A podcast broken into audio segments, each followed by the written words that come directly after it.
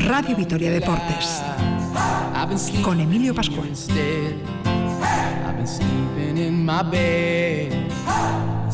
Hola, ¿qué tal? Saludos amigos, bienvenidos al tiempo del deporte en la sintonía de Radio Vitoria hasta las 8 de la tarde, Radio Vitoria Deportes.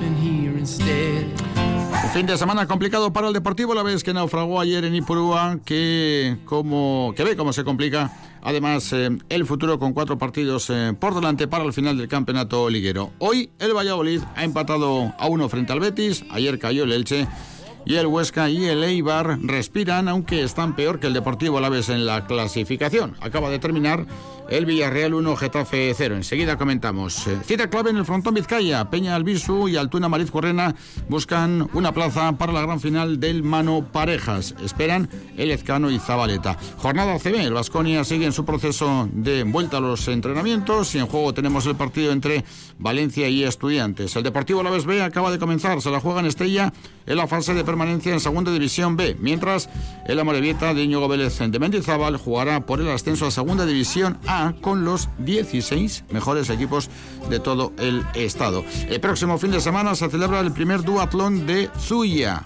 Apuntaremos los en detalles. Vivimos fechas de recuerdos y de aniversarios. Ayer se cumplían 31 años del ascenso del Erún, del Deportivo Alavés, de tercera a segunda división B y mañana se cumplirán 23 años del ascenso del Deportivo Laves de Mané de segunda división a primera. Después vendría la gran trayectoria en Europa, la gran trayectoria liguera y la mejor época del conjunto albiazul en la máxima categoría. Como siempre, la jornada en primera, segunda, segunda B, tercera, la preferente, la ACB, el marcador polideportivo. También situaciones de la tarde de hoy, por ejemplo, la victoria para Hamilton en el Gran Premio de Portugal de Fórmula 1. Todo esto y mucho más en directo en la sintonía deportiva de Radio Vitoria con Elvira Gómez en la realización técnica. Les habla Emilia Pascual. En nombre de todo el equipo de deportes, 6 y 7 minutos, comenzamos.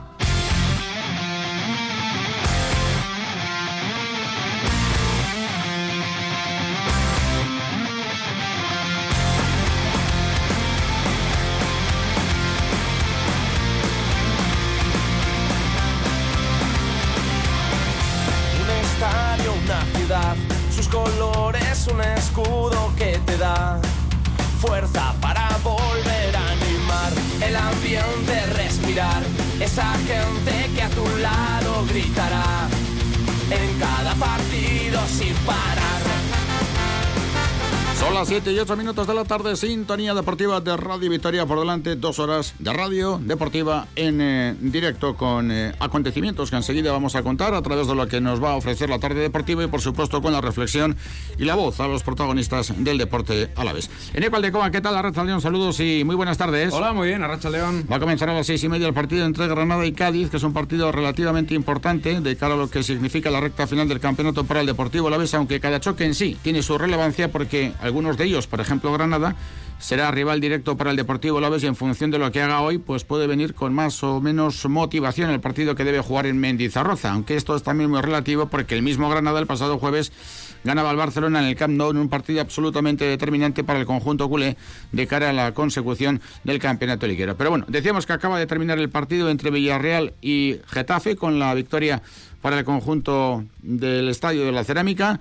Y ciertamente la cosa del decimoquinto Getafe hacia abajo se ha puesto muy, pero que muy caliente a falta de cuatro jornadas para la conclusión del campeonato. las, emociones, las emociones fuertes de esta jornada 34 en lo que significa la pelea por evitar el descenso han pasado ya, después de los dos partidos que se han disputado a lo largo de la jornada de hoy. Ese Valladolid 1, Betis 1, se adelantaba el Betis y rescataba un punto el Real Valladolid, que lleva cuatro empates consecutivos, de manera que los pucelanos ahora mismo tienen 31, es decir, los mismos que el Deportivo La Vez y ahora mismo el que ha concluido, ¿no? El Villarreal 1, Getafe 0, ha acabado defendiendo ese gol de Samu Chukwese el equipo Groguet, pero ha conseguido ganar al Getafe, con lo cual, desde luego, los azulones están eh, todavía muy metidos en la pugna. Es decimoquinto el Getafe y tiene 34 puntos eh, solo con 4 eh, de renta con respecto al Huesca, que ahora mismo marca el descenso. Así que, bueno, pues todo lo que tenía que jugarse en la parte baja ya se ha jugado y desde luego hay dos equipos que están de enhorabuena, que son los dos que han ganado, que son el Eibar y el Huesca.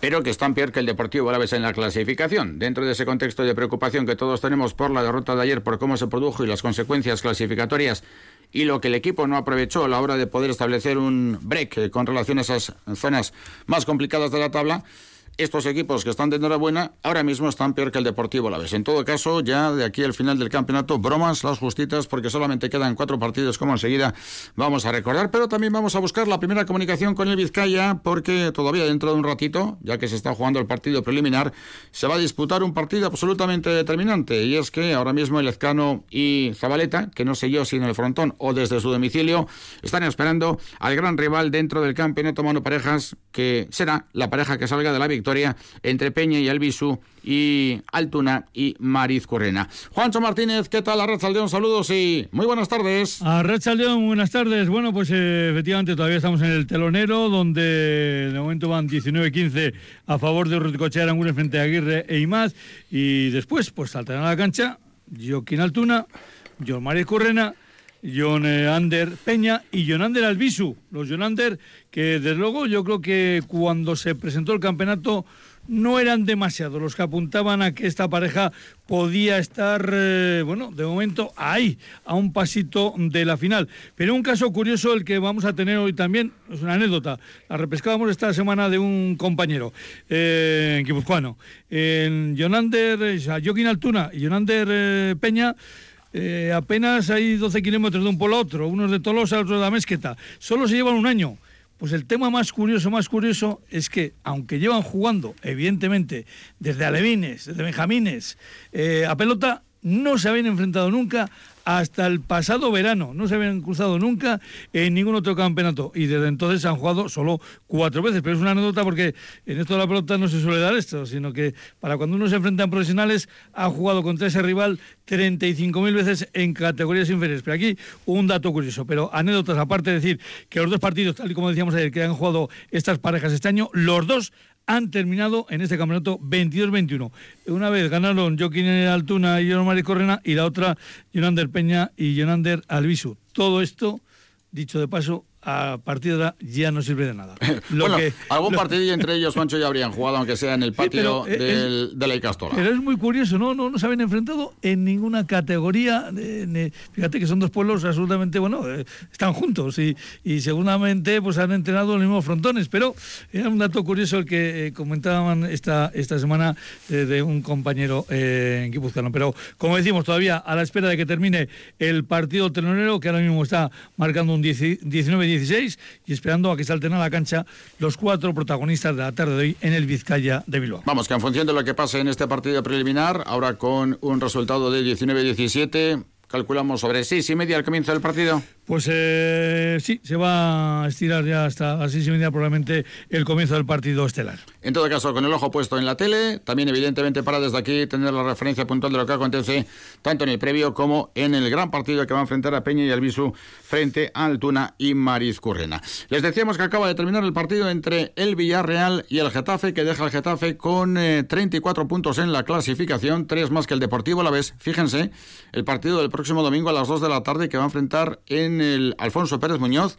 al Getafe con el Eibar. El Eibar, si ganara ese partido, sumaría 29 y se pondría a 5 del Getafe, que hace un mes nadie hubiera podido imaginar que se iba a haber metido en este jardín. Luego el Getafe deberá jugar frente al Celta, ante el Levante y acabará con el Granada. No parece un calendario muy complicado. Pero es que el Deportivo, la vez que es el siguiente equipo en la clasificación con 31 puntos, tiene Levante y Granada en casa y Elche y Sevilla fuera, que es un calendario con su aquel. Sobre todo el duelo frente al Elche y el que termina el campeonato ante el Sevilla. Pero aquí en cualquier momento puede saltar la liebre. El Valladolid con el punto conseguido suma 31. Valencia y Real fuera, Villarreal y Atlético de Madrid en casa. El eh, Huesca es decimoséptimo con 30 puntos. Cádiz y Betis fuera Atlético y Valencia en casa. El Elche con 30 puntos debe recibir al Deportivo Alavés y el Athletic y jugar en Donostia y en Cádiz. Y el Eibar, colista de la clasificación con 26, debe jugar fuera contra el Getafe y contra el Valencia y recibir al Betis y al Barcelona. Y todo esto, recordamos en ECO, hasta el 23 de mayo. Hoy estamos a dos, es decir, en tres semanas se ventila, para bien y para mal todo. Sí, porque recordamos que hay jornada intersemanal no esta próxima, sino la siguiente semana, que es cuando el Deportivo a la vez visita el Martínez Valero. Antes tiene que llegar a Mendizorroza el Levante y bueno, pues evidentemente en ese cortísimo margen de tiempo hay seis puntos en juego que pueden ser cruciales. Eh, los primeros, evidentemente, a los, ante los de Paco López, que vienen de cuatro derrotas consecutivas, que cayeron el viernes 2 a 0 frente al Celta, que parece que han bajado los brazos, pero el técnico del equipo Granota se cogió un globo importante después del rendimiento de su equipo en Balaídos, con lo cual supongo que eh, va esta semana a leer la cartilla a más de uno y quizá a utilizar a futbolistas eh, no muy habituales, con lo cual, bueno, pues quizá veamos algún una cara nueva en Vitoria defendiendo la camiseta del equipo valenciano, pero es evidente que luego el choque directo ante el Elche puede, bueno, pues significar la resolución de la gran incógnita y la gran ecuación que ahora mismo tenemos encima de la mesa. Están las cosas enormemente igualadas. Una semana unos y otra semana otros están sumando. En esta ocasión y en esta jornada 34 no le ha tocado el Deportivo a la vez, con lo cual, bueno, pues como hemos dicho, más allá de perder con un rival directo que supone que tú no sumas, que suma el Eibar, que le das aire al Eibar que estaba desahuciado y que además pierdes el abareje particular con los armeros, eh, que además significa que empeora mucho tu golabraje general en caso de empates ante equipos con los que tienes igualado ese golabraje, como por ejemplo el Huesca, que es eh, algo peligroso. Y bueno, pues a partir de ahí, eh, el equipo de Calleja, que tiene que volver a recuperar esas grandes sensaciones que nos dio en los primeros cuatro partidos con el madrileño en el banquillo y que ayer se difuminaron, se eh, vieron desaparecidas por completo. Ahora comentamos lo que fue el partido de ayer. Hemos hecho un ejercicio de memoria reciente, lo que se comentaba antes del partido y lo que se comentó después, precisamente en aspectos que se suponían eh, tenían que estar perfectamente preparados porque así se trasladaba a la opinión pública. O sea que imagínense cómo se había trabajado por dentro. Entendemos eh, que muchísimo. Pero estamos también pendientes de un partido del Deportivo La y no puede comenzar peor, porque ha marcado el Izarra, con lo cual 1 a 0 cae el filial del conjunto albiazul, lo cual supone que en la clasificación en este momento tendría 21 puntos, sería el sexto de este grupo por la permanencia. Recuerden que primero y segundo se salvan y el mejor tercero también. Y ahora mismo el Alavés B con Invernon, que no acaba de remontar cabeza, todo lo contrario. De momento, dos partidos dirigidos, dos perdidos, y en el comienzo del partido de Estella, derrota. A los 13 minutos, eh, un poco más tarde que el gol que encajó el primer equipo, pero no deja de ser muy prontito, ha marcado Cabrera para el equipo Estellés, así que ahora mismo en Mercato Ondoa el Izarra que gana por 1-0 al Deportivo a la vez, que en efecto pues eh, necesitaba prácticamente para mantener, para mantener la categoría actual eh, en los cuatro partidos que restan, este incluido casi sumar eh, los 12 puntos, porque venía de cuatro partidos en los que únicamente había sumado uno.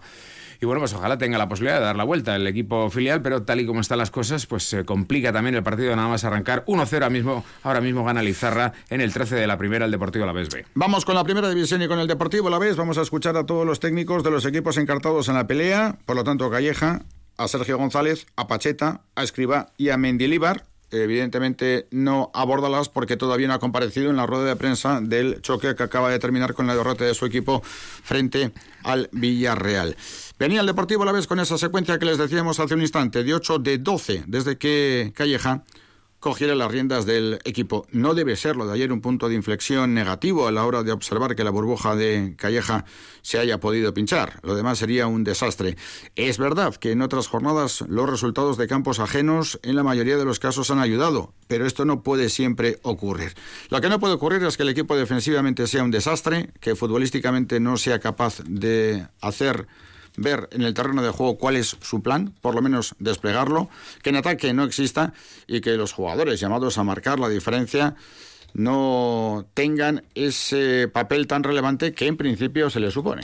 Resumiendo todo eso, que el equipo no compitió ya a partir del minuto 2, cuando hizo el gol Kiki García, el primero de los tres que marcó el Conquense, no fue capaz de aplicar el fútbol que teóricamente había previsto Calleja para el choque de Ipurúa, pero sobre todo no fue capaz de tener la mentalidad que llevaba ese partido, que necesitaba, que exigía ese partido. La teoría la había repetido Calleja, Estoy convencido de que, vamos, machacó desde el primer día, desde la primera sesión, a los futbolistas sobre qué se iban a encontrar en el campo guipuzcoano y, sobre todo, qué receta había que aplicar desde lo actitudinal para intentar contraatacar y, sobre todo, contrarrestar a los de Mendilibar. Pues bien, en el campo, francamente, nada de eso se vio.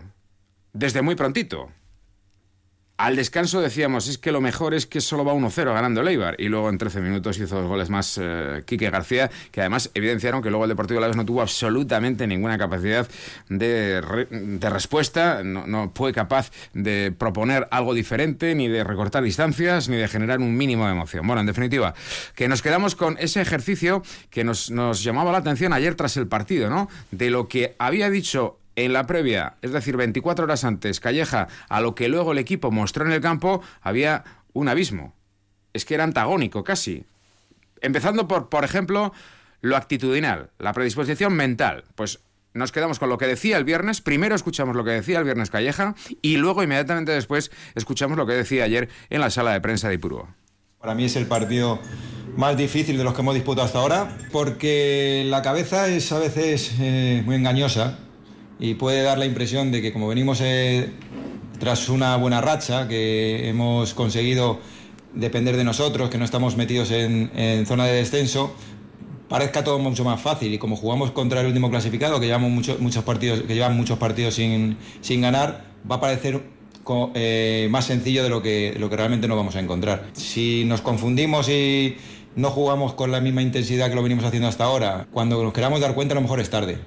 Estábamos preparadísimos para eh, mentalmente y para lo que nos íbamos a encontrar. Te puedo asegurar que eh, el equipo venía mentalizadísimo, que sabíamos la importancia de los tres puntos de hoy, que teníamos además el apoyo de, familiares, de mucha gente, que, eh, que hoy creo que el prepartido ha sido importante para que ellos supiesen que el, rival eh, pues iba a agotar todas sus posibilidades. Y es verdad que bueno que después una vez arranca el partido pues eh, van pasando circunstancias que tienes que ir superando y quizás ese revés tan temprano eh, no hemos sabido no hemos sabido superarlo. Mm, yo creo que no ha sabido reaccionar como, como ha tocado, como tocaba. Pues aunque el equipo lo sabía, aunque se había trabajado mentalmente con también la participación de familiares, amigos, elementos emocionales eh, y que tienen que ver con la preparación psicológica del partido, la verdad es que nada de esto salió. Pero es que tampoco salió nada desde lo que tiene que ver con el plan de encuentro, en lo futbolístico, en lo que hay que hacer para desde lo que tiene un vínculo directo con el trato del balón, hay que hacer, insistimos, para doblegar al rival. En definitiva, que decía Calleja el viernes que el equipo no quería especular y no es que no especulara, es que no compitió. Sí, había un plan en lo actitudinal, que era lo que acabamos de escuchar, lo que, bueno, pues afecta sobre todo a la predisposición y a la mentalidad, y luego había otro plan estrictamente futbolística, eh, lo táctico, vamos, eh, lo que el equipo tenía que hacer sobre el verde con el balón en los pies. Hablaba de una serie de elementos clave, Calleja, en la previa, elementos clave que luego tras el partido reconoció que ninguno se había cumplido como se había preparado, en lo que significaban duelos, en lo que significaba atención a los centros laterales, en lo que significaba la pelea por el balón dividido, en la pugna por las caídas, bueno, pues en todo eso el equipo no cumplió lo que había preparado y bueno, pues este es otro ejercicio que nos llamó la atención, ¿no? De lo dicho, en relación a lo táctico el viernes por Calleja, lo que luego tuvo que reconocer tras el partido, tras el 3 a 0 en Ipurú ayer. Ellos van a venir a, ser valientes, a apretarnos a campo contrario. Eh, estoy convencido que no nos van a facilitar el juego combinativo, van a intentar jugar mucho en, nuestro campo, a base de centros de segundas jugadas, de transiciones. Creo que puede estar una de, las claves del partido. No es solo eh, jugar y dominar a través del balón, sino también saber eh, defender los centros que, constantemente hace el Eibar. El Eibar ha sido mejor que nosotros. Nos han superado. Creo que sabíamos de la dificultad del encuentro y eh, hemos perdido duelos. En segundas acciones no hemos estado acertados. Todas las segundas jugadas eran para ellos. Y en sus virtudes pues han sido eh, mucho mejor que nosotros. no hemos sabido contrarrestar desde el primer momento de su juego, encima se han encontrado con un gol muy, muy temprano, la segunda parte ha vuelto a pasar lo mismo y éramos incapaces de, ver cómo poder hacerle daño, cómo poder meterle en mano. Es realmente llamativo, ¿eh? es curioso. ¿eh? Todo esto que han escuchado tiene un trámite temporal de 24 horas, la previa y el post. No podemos decir que el partido no estuviera preparado. No podemos decir que el Deportivo a la vez no previera lo que se podía encontrar al día siguiente en Ipurúa. Y esta es la grandeza del fútbol. Por mucho que te han dicho que ahí tienes una piedra, que no vayas por ese camino, que tienes una piedra, que no vayas por ese camino, ¡pumba! contra la piedra. Luego vamos a escuchar la reflexión de todos los técnicos implicados en la zona de la permanencia con respecto a cómo afrontan esta recta final del campeonato. Pero antes, yo creo que lo que comentó Martín después del partido también deja las claras lo que venimos comentando hacia cómo el equipo afrontó, íbamos a decir, se predispuso, pero tampoco es así, porque seguramente la predisposición era de ir absolutamente a por todas. Otra cosa fue lo que después ocurrió en el terreno de juego a la hora de afrontar. Y en el terreno de juego, pues el Eibar pasó por encima del Deportivo Alavés. Sí, es que lo que dice el lateral izquierdo del Deportivo Alavés, bueno, ya prácticamente de manera estable, el lateral izquierdo del Deportivo Alavés, porque es quien eh, tiene la confianza de Calleja, en ausencia del lesionado y sancionado Javi López, y tras lo que fue la marcha en el mercado invernal del que en aquel momento, bueno, pues era Adrián Marín la otra posibilidad en, en esa zona como lateral zurdo natural. Pero desde luego, dos de las afirmaciones de Martín son como para escuchar despacio. Primero dice, sabíamos perfectamente lo que nos íbamos a encontrar desde el primer momento y nos han pillado. Y la cuestión es que no hemos conseguido igualar la intensidad que le ha puesto el Eibar. Son las declaraciones de Martín Aguirre Gaviria sobre el césped de Ipurúa. Por cierto, con la curiosidad de fondo, quizá lo escuchen nuestros oyentes, de los gritos de Quique Quique. Quique, Quique, eran gritos desde los balcones de las torres que hay al lado de Ipurúa. Ahí sí que se puede ver el fútbol, pero evidentemente, ya digo, desde los balcones de las altas casas que hay en torno a Ipurúa. Martín Aguirre Gaviria y su reflexión tras el 3 a 0 ayer. Con el nuevo mister habíamos empezado una dinámica espectacular, estábamos convencidos, la verdad que sabíamos a dónde veníamos, ni mucho menos estábamos confiados Sabíamos los primeros minutos lo que iban a ser aquí y aún así nos han pillado. Yo creo que han estado más intensos que nosotros la primera mitad en los primeros 20-25 minutos. Eso en la primera división se paga yo creo que sacaría más a, falta de, intensidad, no falta intensidad, sino igualar la intensidad que ha puesto el Eibar. Eh, sabemos que si no estamos a la misma o mayor intensidad que el rival, nos pasan por encima y bueno, eh, esto es primera división y sabemos lo que nos queda y estamos mentalizados. Creo que con los resultados que traíamos no estábamos salvados y ahora tampoco estamos salvados, hay que seguir. Martín, hay que seguir. Siguen llegando noticias malas de Mercato Ondoa porque marca el segundo Elizarra. En 25 minutos el equipo navarro ha conseguido volver a marcar, doblar la ventaja que tenía. Ahora ha sido Javi Gómez, minuto 25. Izarra Estrella 2, Deportivo Alavés B 0.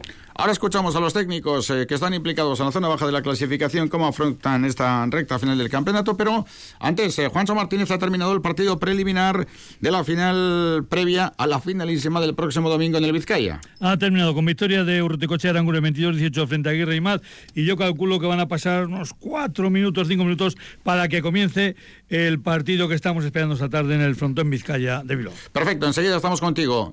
sexto, Deportivo La Vez 31, por encima Getafe 30 24, decimoquinto.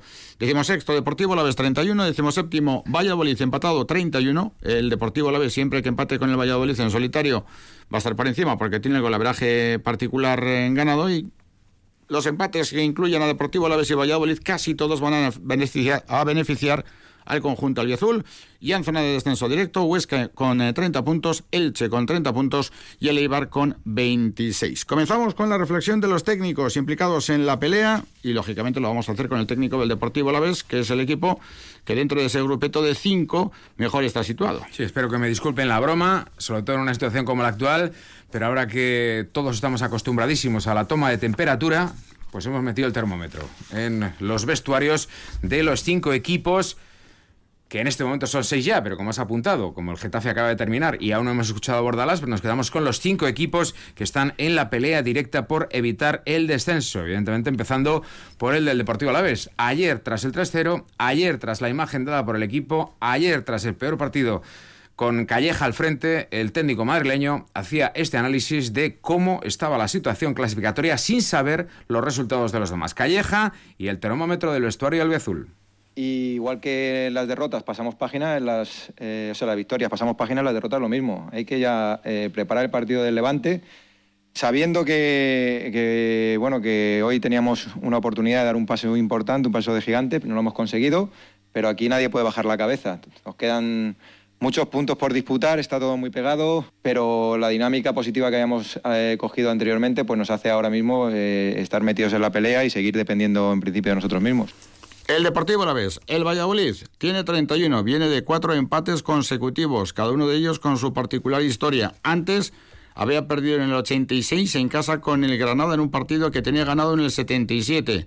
Antes de este, Dembélé marcaba en el 90 un gol en el Camp Nou en un duelo que debió como mínimo empatar el Valladolid. Y antes de este, Bono en el 94 le empataba un partido en Valladolid con reparto de puntos en algo que parecía iba a suponer sumar de tres en tres. El Valladolid, con todo lo que está pasando, yo creo que tiene toda la pinta de coger el camino de segunda división. Pues eh, desde luego Sergio, en unas recentísimas declaraciones, porque ha sido el partido que ha acabado a las cuatro, en torno a las cinco menos cuarto, ha dicho esto que vamos a escuchar, y hacía alusión a eso que comentas, a que el Valladolid le están pasando un montón de cosas. Es cierto que está sumando, de uno en uno, pero está sumando cuando ha hecho méritos en alguno de esos partidos para sumar de tres en tres. O sea que a eso se agarraba Sergio. Primero, a que hoy ha rescatado un punto, porque el Betis se ha puesto por delante y ha conseguido igualar al final la contienda. Pero claro, vienen de un historial de un historial en el que Sergio dice, bueno, quiero ser optimista, soy optimista, pero es que nos está pasando de todo. Sergio es el termómetro en el vestuario del Valladolid. Este año nos han pegado por todos lados, ¿no? Eh, haciéndolo bien, haciéndolo menos bien, eh, con el factor suerte lo tenemos totalmente olvidado. Eso que dicen que el fútbol al final te acaba igualando fortalezas o igualando situaciones, creo que este año la segunda vuelta no solo no ha igualado, sino que encima nos ha hecho todavía más daño y de ahí el mérito que el equipo siga sufriendo, siga teniendo alma, siga teniendo coraje y estemos en una posición actualmente fuera del descenso, ¿no? porque han sido muchas las cosas que han pasado. Nos ha faltado eso todo el año, por eso estamos ahí, además de no haber hecho todas las cosas bien como debíamos haber hecho, el fútbol nos ha castigado mucho en esos pequeños matices, pero todo eso, todo eso es acumulado, lo tenemos que tirar al, contenedor y, limpiar la mente y pensar en estos cuatro partidos, porque dependemos de nosotros, que al final es lo más importante de lo que queríamos, ¿no? Eh, ser optimistas, porque al final la vida el optimista siempre tiene mucho más, más cosas a las que agarrarse, mucho más rendimiento seguro. Ahora mismo decirte puntos sería muy complicado, ¿no? Porque es verdad que ayer el Huesca gana, el Iber gana, nosotros estamos muy cerquita siempre a nivel de sensaciones de esa victoria moral, pero necesitamos la victoria a nivel numérico, ¿no? Pero sin que el punto eh, no le demos el valor que también, que también tiene, sobre todo el día de hoy, porque nos hace otra vez salir de, esa zona roja. El mensaje positivo que debe y quiere trasladar Sergio González. Pacheta no hace falta que le digan que tiene que mandar mensajes positivos, pero tampoco aunque pierda. Es alguien que con su carácter tan vehemente y tan tirado para adelante en la peor de las circunstancias. De hecho, cuando cogió el Huesca, demostró que tenía valor, que tenía rojo, que tenía una capacidad para afrontar imposibles. Ayer Pacheta, lógicamente, estaba que se salía, a pesar de que su equipo sigue estando en zona de descenso. A menos de cinco para el final, marcaba Sandro el único gol del partido para ganar a la Real Sociedad, que no es cuestión baladí, una Real Sociedad que evidentemente está peleando por entrar en Europa, no en Champions, pero sí en, en Europa League. Ayer Pacheta yo creo que de lo que había sufrido y del agotamiento que tenía no estuvo tan intenso como lo hemos escuchado otras veces, pero bueno, pues eh, el mensaje volvió a calar y bueno, pues eh, es evidente, ¿no? Tras haber ganado a la Real y tras eh, estar otra vez con 30 puntos muy cerquita de la permanencia únicamente con un punto de desventaja, Pacheta tenía el termómetro ayer, no voy a decir con fiebre porque no es cuestión, pero estaba con 36 y 9, poco más o menos. Pacheta y lo que significó su victoria ayer ante la Real. La diferencia está en pues, que en Vitoria te la meten ellos y, hoy la metes tú. Pues hay muchas más diferencias en el fútbol. Sabe a gloria. Igual que sabe a cuernos quemados, que decía mi madre, cuando pierdes, ¿eh? pues esto sabe a gloria. Sabe... Y sobre todo creo que esta victoria es muy, muy importante por el cómo se ha conseguido. Y la victoria nos va a fortalecer de manera... Eh, creo que muy, muy, muy positiva. Nos va a fortalecer todas las convicciones y todo lo que trabajamos de cara a estos últimos cuatro partidos de liga. Pacheta estaba encantado de la vida, que duda cabe que tenía motivos para ello, aunque reiteramos, su equipo está en zona de descenso, tiene 30 puntos, uno menos que el Deportivo a la vez, y el que estaba desesperado es Escribá, cuando se enfrentaba al Atlético de Madrid, líder de la competición, y cuando el colegiado indicaba un penalti a favor, ya prácticamente en tiempo de prolongación, Resulta que desaprovecha esa gran oportunidad y el Elche, que ojo, puede ser uno de los grandísimos rivales del Deportivo a la vez porque hay que jugar allí, en el Martínez Valero, el próximo día 11.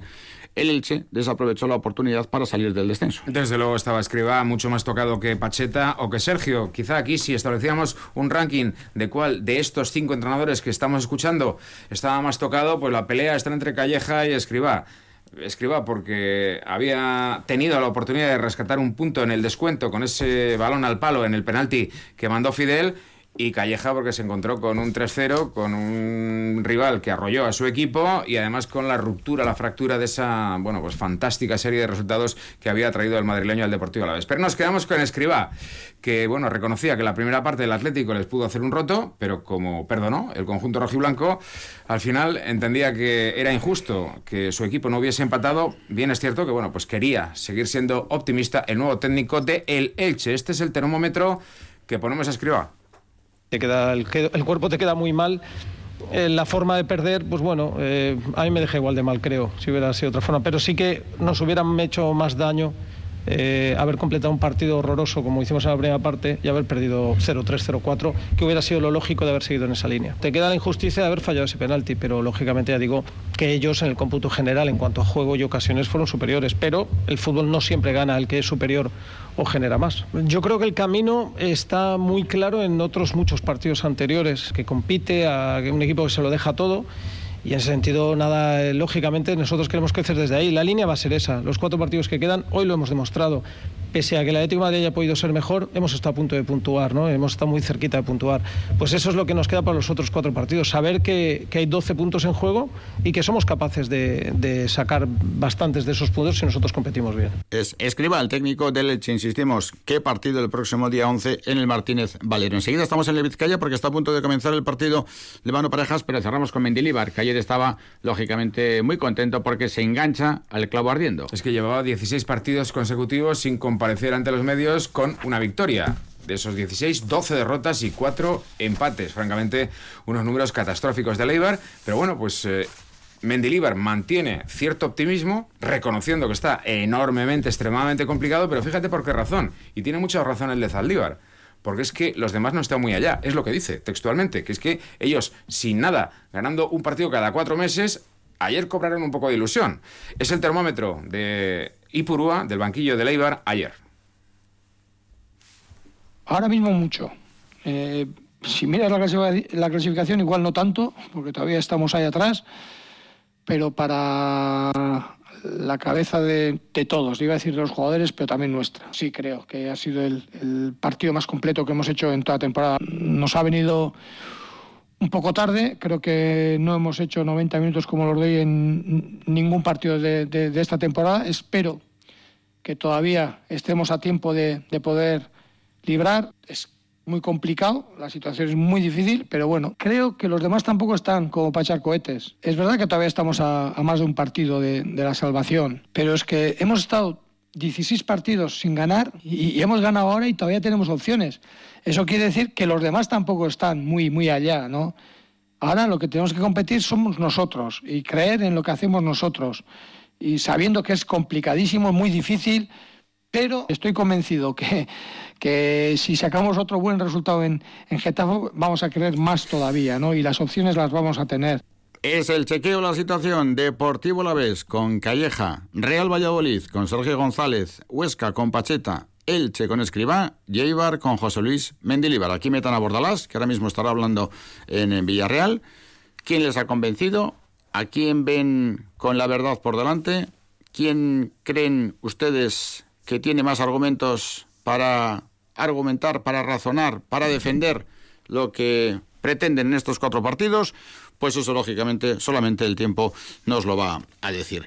Bueno, son las 6 y 38 minutos, enseguida continuamos con más temas futbolísticos, alguno que nos dé un poquito más de moral, pero ha comenzado, como les decíamos, ese partidazo que enfrentan el Vizcaya Peña Alviso con Altuna, María Correna, Juancho Martínez, un comienzo de partido esperado por todos. Bueno, pues eh, comienzo rápido, además. 2-1 ya se han adelantado en el marcador, Joaquín eh, Altuna y yo María Correna, hay que decir que el saque correspondió a los azules y algo que ya casi no suele ver ha hecho falta de saque Jonander Peña, por lo tanto el primer tanto de Colorados que era por error del saque, no ha llegado al cuatro y medio que está marcado como la zona a superar y ahí comenzaba así el partido, luego un tanto de cada pareja y así 2 a 1 que ganan de momento Joaquín Altuna y John María Correna. Perfecto, volveremos enseguida después de todo esto, tanto número, tanta circunstancia, tanto análisis, tanto comentario, la verdad es que es necesario, en eco que animemos a todos los oyentes de Radio Victoria desde el punto de vista futbolístico.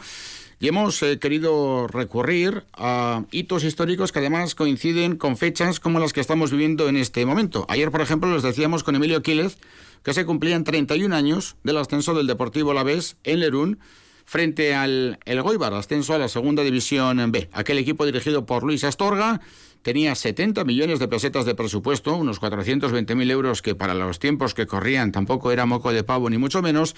Aquel equipo de los eh, Josu Feijó, Santi, Josu Garte, Urbina, Camacho, Joseba Gómez, Quepazcue, Biota, Chosa, Raúl Aldave o Alberto Roth, con el que enseguida estamos, entre otros eh, jugadores que han pasado la historia del Deportivo Alavés. Y al comando de todos ellos, otro grande de la historia de azul como Luis Astorga. Sí, porque además estuvo en dos, eh, en dos periodos diferentes, el técnico de Rentería al frente del Deportivo Alavés, pero en esta ocasión allí en Lerún, frente al conjunto del Goibar, con eh, la victoria consiguió el retorno a la segunda división B, después de una travesía por el desierto extremadamente dura. Los que ya tienen unas canitas recuerdan lo que fue aquella tercera división en años precedentes eh, bueno, pues con otros proyectos, con el Hernani siempre por delante, con el Santurchi por delante, bueno, pues con mucha inversión, con muchos jugadores que venían y que no, no acababa el Deportivo a la vez de conseguir carburar y subir a Segunda B. Y además es que resultaba casi cada partido jugado fuera de Mendizorroza una pequeña humillación, ¿no? Porque pues no era muy habitual, ¿no? Que un equipo de la historia del Deportivo la visitara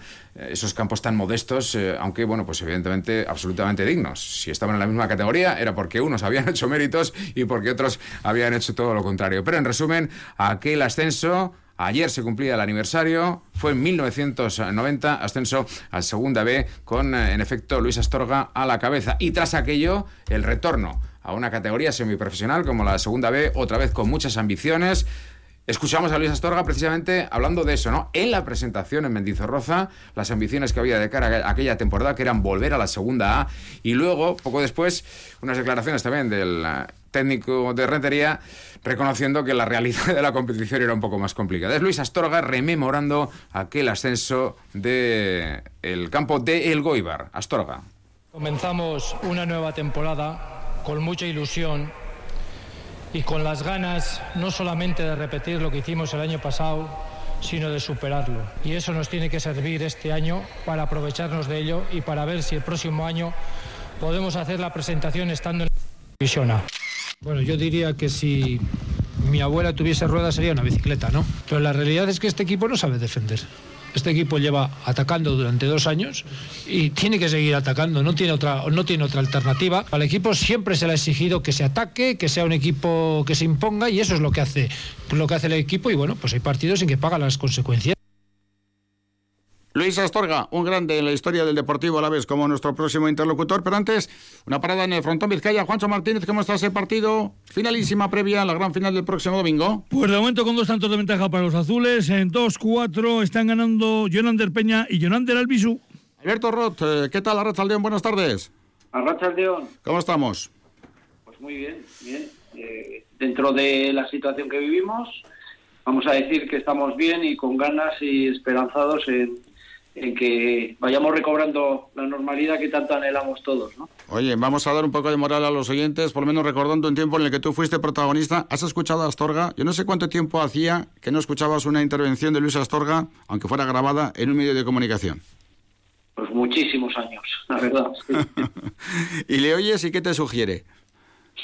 Bueno, pues me trae recuerdos, me trae recuerdos de su personalidad, de, de bueno de, de, muchos muchas charlas en el vestuario de muchos planteamientos y bueno pues la verdad es que me trae me trae muchos recuerdos no la verdad que fue una una temporada que para muchos eh, que fuimos a este Deportivo Alavés en tercera era un reto porque porque yo bueno yo venía de, de Leibar en segunda división y la verdad que, que digamos que descender a, a tercera pues era un riesgo que corríamos muchos jugadores pero creo que después de cuatro años en tercera creo que fue el año que mejor se planificó y más se tuvo eh, los pies en el suelo y aunque fue una constante de años anteriores con, con muchas encerronas en muchos campos, ¿eh? campos que, que, hoy en día no darían la no, no, darían la talla como ni siquiera eh, campos de tercera división, pues bueno, eh, eh, después de, planificar bien todo ese año, pues la verdad es que la alegría vino con la consecución del acceso.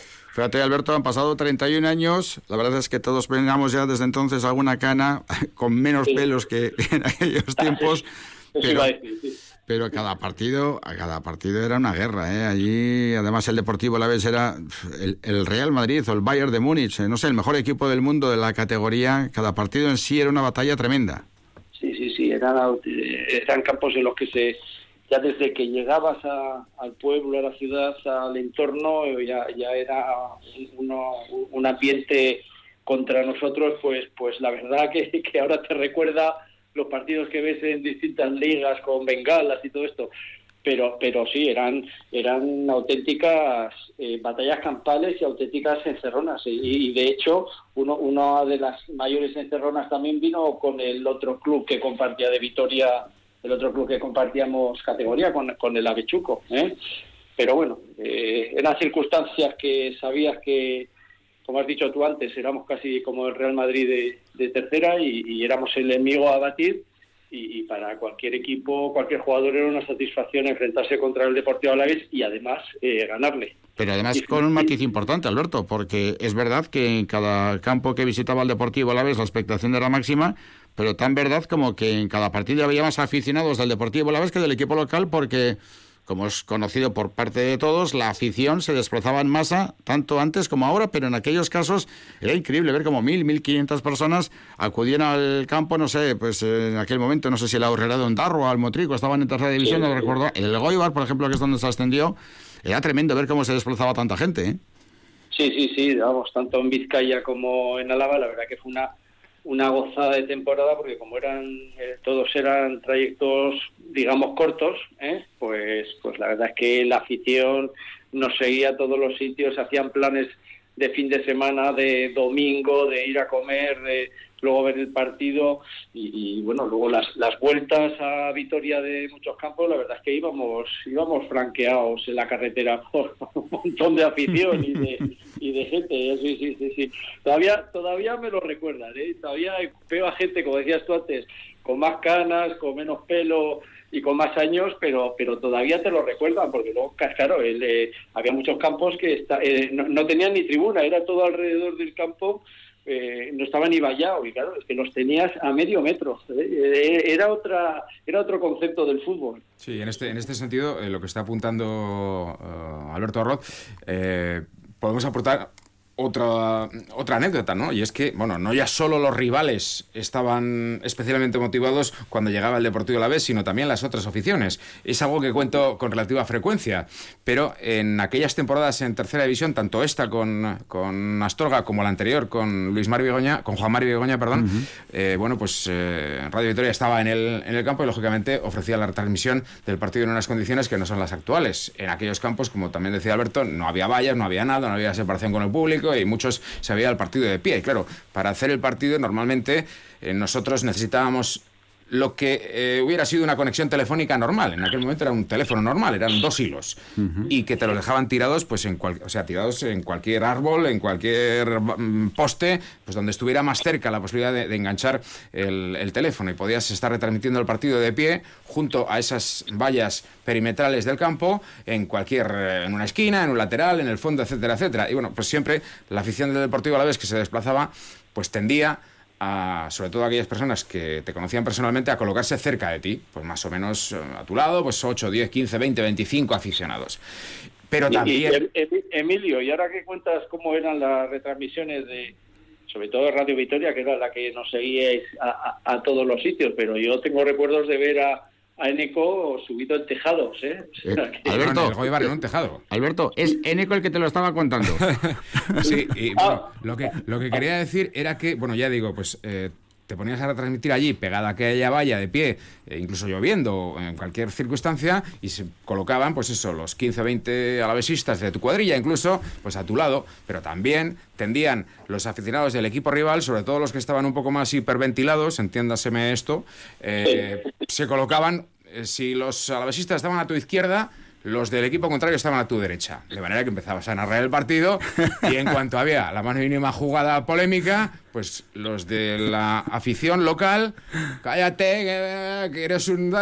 Y los de la afición del Deportivo a la vez, que te conocían, déjale al chaval que está trabajando, de manera que no ni dos ni tres. O sea, muchos partidos, yo estaba narrando el encuentro y a tres metros a mi espalda había unas bofetadas como panes. ha habido tan ganas, había tan ganas, y además yo recuerdo a, mis padres, a mis hermanas. A, tu padre le recuerdo yo mucho también, en todos los partidos y en alguna ocasión también defendiendo a este humilde periodista. Sí, sí, pues por eso digo, y que luego luego me contaban en casa, y dice, pues no vean las tanganas que ha habido, las peleas, cómo se han metido con Eneco, cómo, cómo han intentado eh, amedrantarnos de cualquier forma. Sí, sí, sí, la verdad es que fue, fue un año para, para recordar. ¿eh? Ahora lo vemos todo muy bonito, pero, pero sí, fue, fue, fue un año que, que realmente, eh, aunque fuese tercera división, pues, pues que te deja marcado en, en tu vida. Oye, Alberto, ahora que han pasado 31 años y se puede decir, ya prescrito todo, absolutamente todo, ¿no? Y nadie se va a enfadar, porque lo que era hace 31 años no tiene por qué ser ahora. O sí, vaya usted a saber. Pero, ¿cuál era el campo más difícil, el campo más puñetero, el que decías, joder, nos toca esto? Joder, pues la, verdad es que... Eh, es que era, era un cúmulo de todo. Eran todos. De, todas las circunstancias. No te voy a decir lo de Avichuco que era de arena, pero no sé, eh, eh, es que cualquiera, antes has, dicho Ahorrera de Ondarro, es, que además no, porque ahora eh, luego evolucionó el fútbol y, ya ahora se permite jugar en esas categorías en, en campos de hierba artificial, que, que yo desde mi punto de vista eh, eh, eso tampoco es fútbol ¿eh? el bote del balón o incluso para los críos cuando empiezan y tal para a nivel de musculatura de tendones yo, no comparto que sea bueno pero pero bueno ahora hay muchos campos de hierro artificial que, que sirven para entrenar y el mantenimiento es más fácil pero en aquellos tiempos no existía eso te decían que era un campo de hierba y coño, había hierba en, las bandas un metro, todo lo demás era tierra. Y si no, y si no procuraban encharcarlo. Y, o sea, eh, yo, un, campo más difícil que otro no, todos los campos eran, tenían sus, mm. sus hándicaps y bueno, y por eso, por eso tenía mucho más mérito aún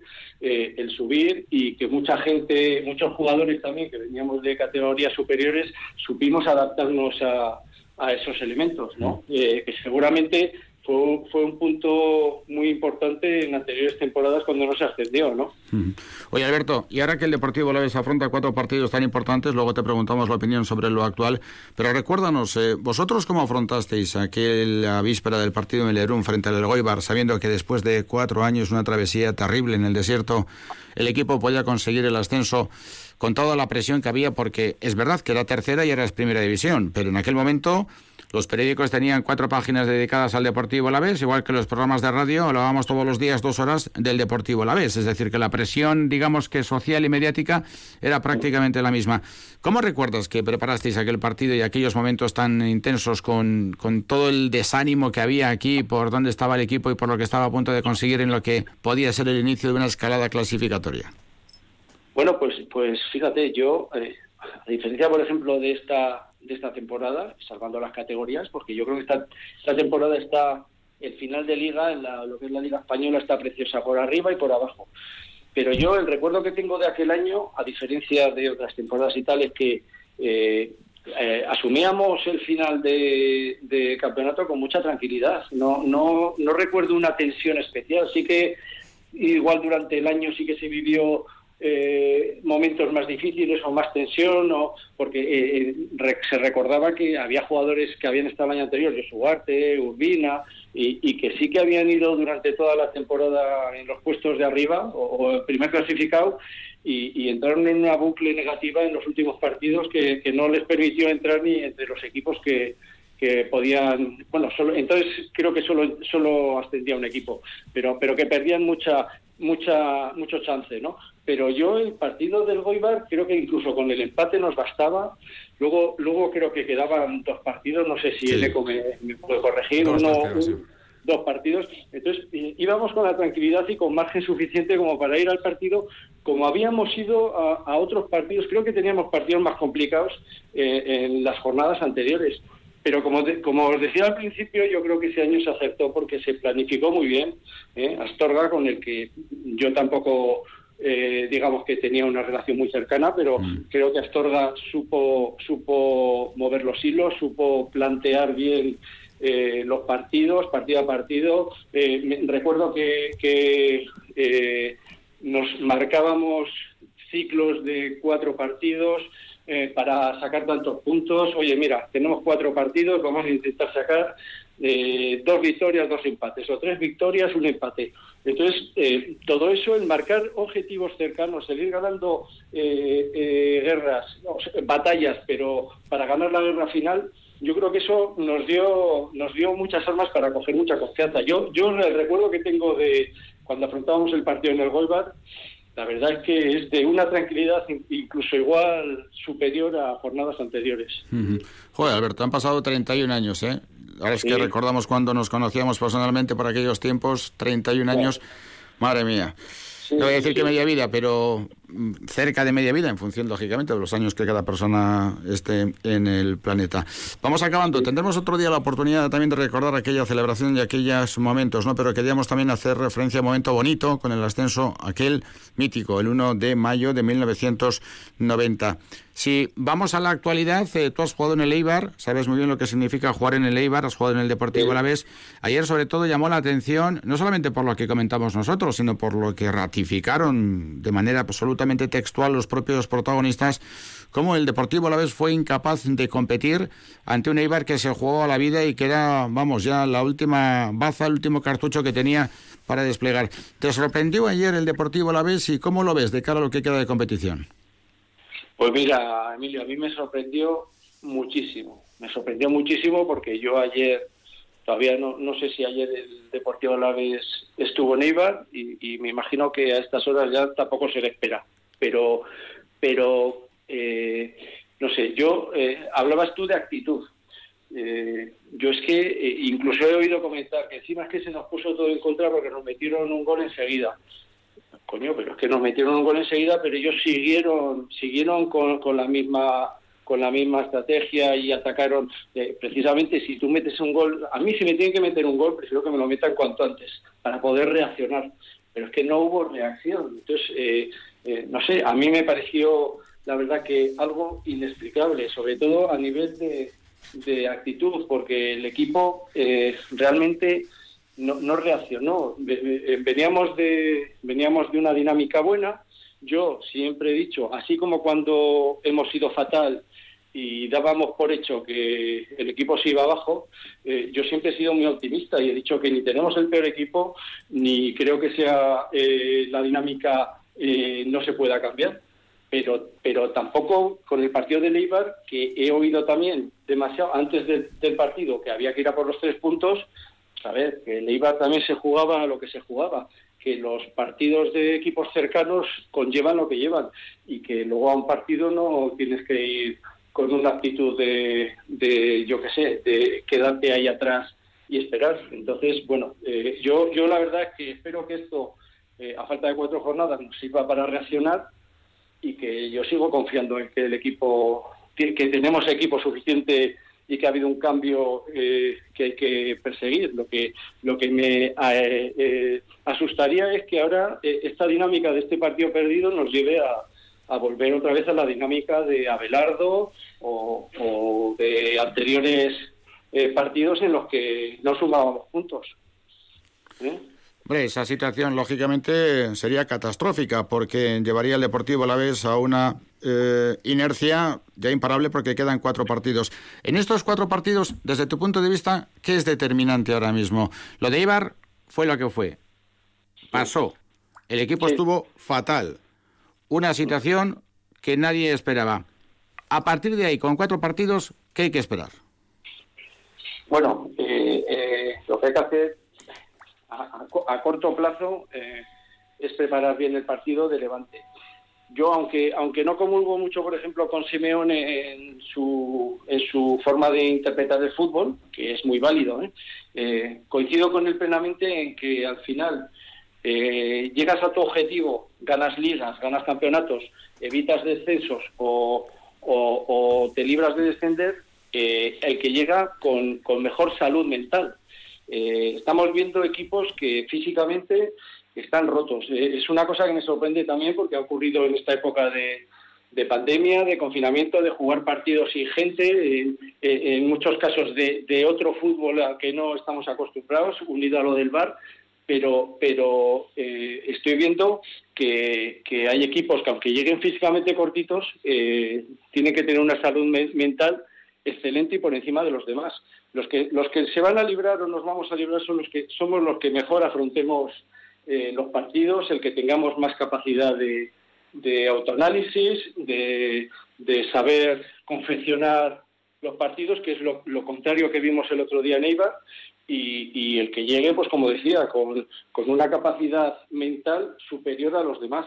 Eh, en estos momentos yo no me atrevo. Ahora leía en un chat que, que Ibar y Valladolid ya son carne de segunda y que vamos a jugar con el Elche, con el Huesca pues ya veréis como que de toda... Ahora quedan cuatro partidos, pues cuando queden dos ya veréis como la quiniela dice otra cosa. Entonces eh, hay que tener muy buena salud mental y, y que todos los factores eh, salgan bien. Perfecto. Seguimos hablando, Alberto, porque nos resulta muy interesante conocer tu punto de vista con la experiencia que tienes como jugador profesional y además con el conocimiento que tienes del Deportivo a la vez. Gracias por recordar con nosotros un momento tan bonito como fue aquel ascenso de tercera a segunda división en B. Otro día nos cuentas lo de la trainera y lo que pasó, si es que se puede contar, porque no todo se puede contar. No, no todo. Un, placer, Emilio y Eneco. ¿eh? Un abrazo muy fuerte. Un abrazo, cuídate mucho. Gracias. Juancho Martínez, ¿cómo tenemos ese partido de la semifinal del Mano Parejas? Bueno, pues lo tenemos absolutamente volcado de color azul, están ganando 13-5 y es que John Mares Correna sabíamos que iba a ser el punto de mira de sus rivales, pero yo creo que ni sus rivales esperaban que estuviera tan blando. 14 ya, 14-5, los errores del zaguero eh, colorado son continuos y el resultado lo dice todo. 14 para eh, Peña y Albisu, 5 para Altuna y Mares Correna. Realmente llamativo lo que está pasando con la victoria clara 14-5. Vamos a ver porque el mago Altuna todavía puede parar muchísimas eh, cosas. Tenemos deporte en, en directo y situamos a los oyentes con marcadores con respecto a cómo va la tarde a las 7 y un minuto. Para el Deportivo Alavés B, tiempo de descanso en Mercato Andoa, Estella 2, Alavés B 0. Recordamos también esta tarde, el, eh, esta mañana más en concreto, el Aris Navarra ha ganado por 4-2 al Somorrostro y esta tarde el Vitoria ha caído, Vitoria 0, Sestao River 1. Hay un partido en juego de la Liga ACB que, bueno, pues eh, tiene bastante relevancia y bastante interés para Basconia porque es el partido de Valencia, un Valencia que es el equipo que está inmediatamente, inmediatamente por detrás en la clasificación de la escuadra de Dusko Ivanovic, que recordamos, bueno, pues eh, tiene todavía tiempo por delante para equilibrar su particular calendario como consecuencia del parón actual por eh, los eh, brotes de COVID. El Valencia que ha llegado al descanso con el partido igualado, con el marcador igualado con el Estudiantes, ahora está por delante, más 11 para el conjunto Tarón, y así que da la sensación de que va a ganar el Valencia. Y a punto de llegar a la media hora en el choque de primera división que está en juego, el Granada 0, Cádiz 0. Juancho Martínez, ¿cómo tenemos el marcador en la semi del Parejas? Pues eh, 6-14 ha hecho un tanto el mago de Amezqueta, pero hay mucha diferencia ahora mismo en el juego que suman las dos parejas. Eh, 14-6 ganan eh, Peña y Albisu. Estamos atentos al Alavés B, que está perdiendo 2 a 0 frente al Estella y por lo tanto tiene graves eh, dificultades para no perder de golpe dos categorías como consecuencia de la reestructuración del fútbol. El año que viene habrá Primera División, como ahora, Segunda División, como ahora, Primera División Real Federación Española de Fútbol con 40 equipos. Segunda División Real Federación Española de Fútbol con cinco grupos de 12 equipos, de 18 equipos, es decir, lo que sería la actual Segunda División B, y la Tercera División de la Federación Española de Fútbol con 18 grupos de 18 equipos, que sería la cuarta categoría. La tercera división del año que viene pasaría a ser la quinta categoría del fútbol español. Por lo tanto, si bajas este año de segunda B, pierdes dos categorías, la segunda B y la tercera actual. Decíamos que el Deportivo la vez pelea por no caer en la última de estas categorías y lo tiene muy complicado porque sigue perdiendo por 2 a 0 y el que tiene ya garantizada su presencia en la fase de ascenso a Segunda División A con los 16 mejores equipos de España es el Amorebieta de Íñigo Vélez de Mendizábal con el que estaremos un día aquí en el estudio central de Radio Vitoria porque es una pasada lo que están consiguiendo pero el que tenemos eh, en eh, comunicación a través del teléfono Íñigo, ¿qué tal la red Saldión? Buenas tardes Hola Íñigo, buenas tardes. Emilio Meyes. Sí, ahora perfectamente. Vale. ¿Qué tal estamos? Bien, bien, tranquilito en casa. Hoy día de descanso, tranquilo. Ahora, pendiente también de la segunda vez porque tendrás que observar algún partido seguro, ¿no? Sí, ya me he comido unos cuantos el día de hoy, pero como no sabemos todavía rivales, todavía queda una jornada, pues bueno, tranquilidad. Ya habrá tiempo de analizarlos. Eh, muchísimas felicidades porque es increíble lo que estáis consiguiendo. La verdad es que el triunfo de ayer frente a los Roñés hace que sea matemático, con un empate valía una auténtica eh, pasada que no sé hasta qué punto estáis pudiendo metabolizar en su justa medida. Pues sí, la verdad que es un logro increíble, ¿no? Porque al final nos estamos metiendo, nos hemos metido entre los 16 mejores equipos de 102, ¿no? En un año que que todos sabemos lo, raro, diferente y express que está siendo y los equipos que están cayendo con, historia y presupuesto y nosotros en la Morevieta, pues sin hacer mucho ruido, ahí nos hemos metido. Real B, Bilbao Aleti, Amorebieta, Burgos, Celta B, Ibiza, Barça B, Nastic, Murcia, Linares, San Sebastián de los Reyes, posiblemente Extremadura, más otros cuatro equipos. De estos 16 saldrán cuatro que suban a segunda división la próxima temporada. Sí, así es. Además es un es un playoff eh, como el del año pasado, ¿no? De, de bueno, el año pasado creo que jugaron primero contra primero y luego caían, pero en este caso no es así, es semifinal y final, por así decirlo. hasta donde yo llego, sé que el primero jugaría el mejor primero contra el contra el mejor cuarto, que el mejor cuarto entra, pero el resto no tengo ni idea. Te digo la verdad, no tengo ni idea. Ha salido esta semana que es en Extremadura y poco más. Sí. Se va a jugar en Extremadura con eh, varias eh, subsedes y a partir de ahí, ¿te imaginas la próxima temporada recibir, no sé, en Urriche, si es que tú estás, que eso ya veremos, pues no sé, a Zaragoza o a Almería o equipos de este nivel? pues sería sería increíble, ¿no? Pero bueno, el fútbol lo bueno que tiene es eso, ¿no? También vemos como el Eibar lleva siete años en primera división, que cuando jugué allí era impensable, ¿no? Eh, estar en primera división. Hay, equipos que al final el fútbol te da sorpresas muy gratas y en este caso nosotros estamos haciendo un temporador, está claro, y, no descartamos nada, pero somos conscientes de que es, es muy complicado.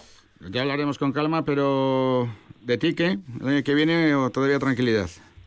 Yo tranquilidad, yo, yo, yo renuevo o, hablo eh, cuando acaba la liga. Los tres años que lo he hecho así, te diría que los dos de Chavaleta también, o sea que no no tengo ninguna prisa. Eh, es cuando acabe la liga a ver cómo hemos llegado, cómo estamos y qué hacemos.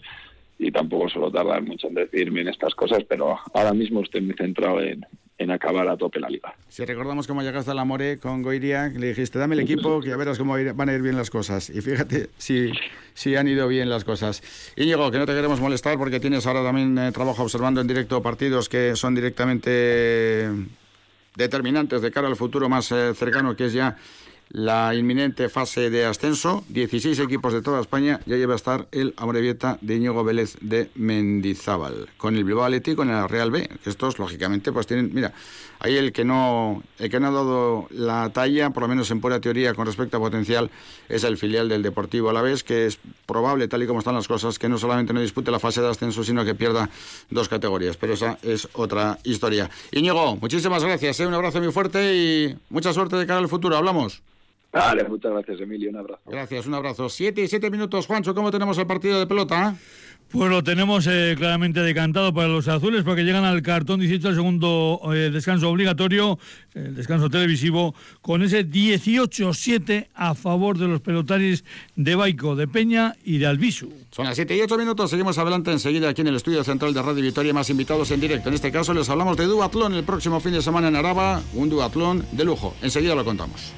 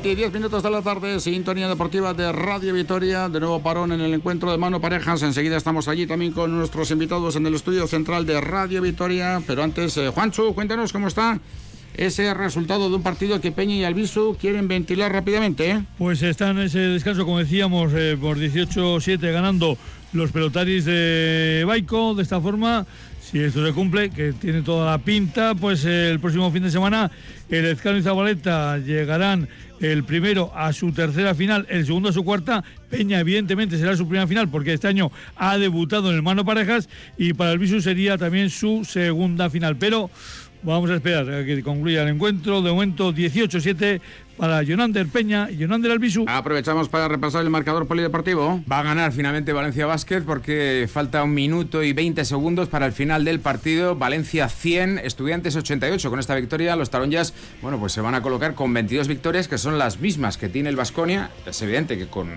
un calendario todavía por compensar, pero bueno, pues en esa pelea por ser cuarto quinto, es decir, por ser cabeza de serie en la primera eliminatoria, eh, los taronjas empiezan ya a apretar y de qué manera los de por cierto, se está jugando en la Fonteta este, este partido sin público.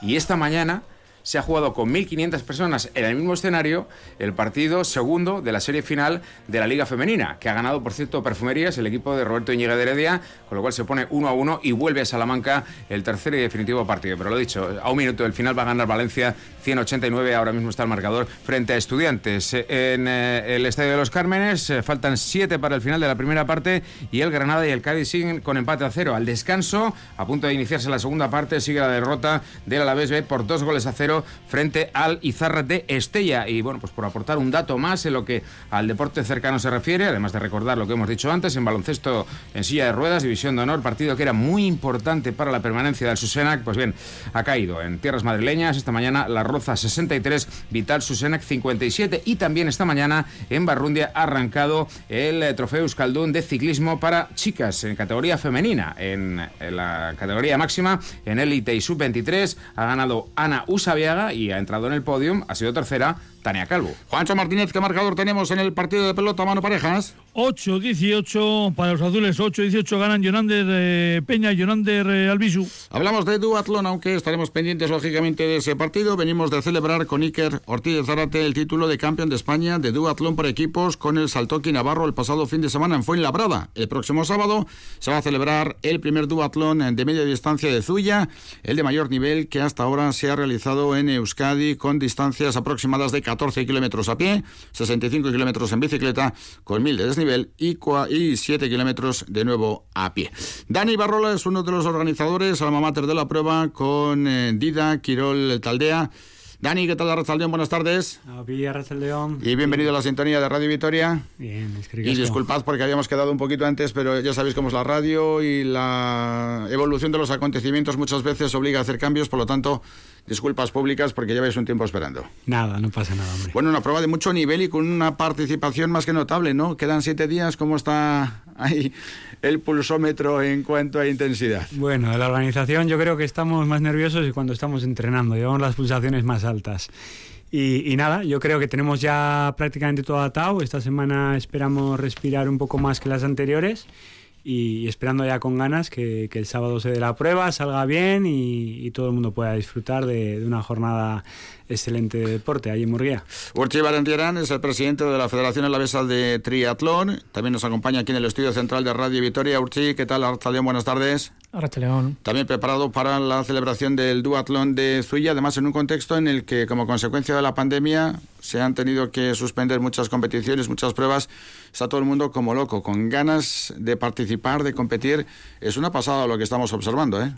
Así es, sí. A la, a la competición que sale, pues la gente se apunta y, las inscripciones vuelan. La semana pasada hubo en Oñati el primer duatlón de este año, bueno, y desde que empezó la pandemia, las inscripciones volaron y nosotros también en, en, en Murguía, cuando se abrió inscripciones, pues, pues nada, y, y, lista de espera, la gente en cuanto se libera una plaza se cubre enseguida. Sí, sí, la gente está con muchas ganas. Ayer estuvimos con Eduardo Martínez Batiato, el principal organizador del Ironman de Vitoria, que ahora está también con Iron Diac, y nos decía que era increíble con el tema de Iron Diac. El año pasado ya, lógicamente, al suspenderse hay plazas ya predeterminadas y adquiridas y que tú puedes eh, mantener.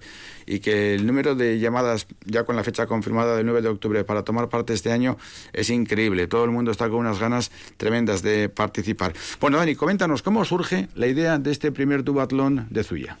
Mira, pues la, idea surge un poco casi por, por aburrimiento en la pandemia, en el confinamiento. Yo vivo en Murguía y bueno, pues soy un, apasionado del duatlón y, la verdad es que siempre me imaginaba el poder hacer una prueba allí en Murguía. Al final, esos días con, con, tanta hora libre, pues, pues, pues discurrimos un montón de circuitos, de posibilidades y, y de más opciones para hacer allí. Y, bueno, luego la verdad es que fuimos dándole un poco forma. Eh, me uní, se unió Urchi al proyecto y, entre los dos y un poquito de ánimo desde la federación, pues oye, nos decidimos tirar hacia adelante. Sí que tuvimos un poco miedo y recelo con este tema del COVID en posponerlo a 2022, pero se nos animó y bueno, pues no nos hizo falta mucho para, para liarnos la manta y, tirar adelante. Urchi, y cuando la federación recibe la comunicación por parte de Dani, dice, oye Urchi, es que queremos montar un duatlón en Murguía, ya sabemos que son tiempos difíciles, son complicadas. Eh, ¿La federación cómo recibe ese mensaje por parte de Zuya, de Dida? Pues encantados. Eh, además, eh, pues en Álava no, no tenemos muchas competiciones de duatlón y de triatlón. Eh, sí que tenemos el, pues el, el, Ironman de Vitoria que has comentado, pero bueno, lo organiza pues eh, Eduardo un poco sin el respaldo, digamos, de las federaciones tanto alavesa como, como vasca. Y, y, bueno, es un, es un debe que tenemos en Álava, ¿no? Que, que, no tenemos competiciones. Entonces, cuando, cuando Dani nos, nos contactó, pues, pues adelante. No solo eso, sino que luego además parece que en octubre vamos a tener otra prueba que va a organizar el Club Leal La Blanca.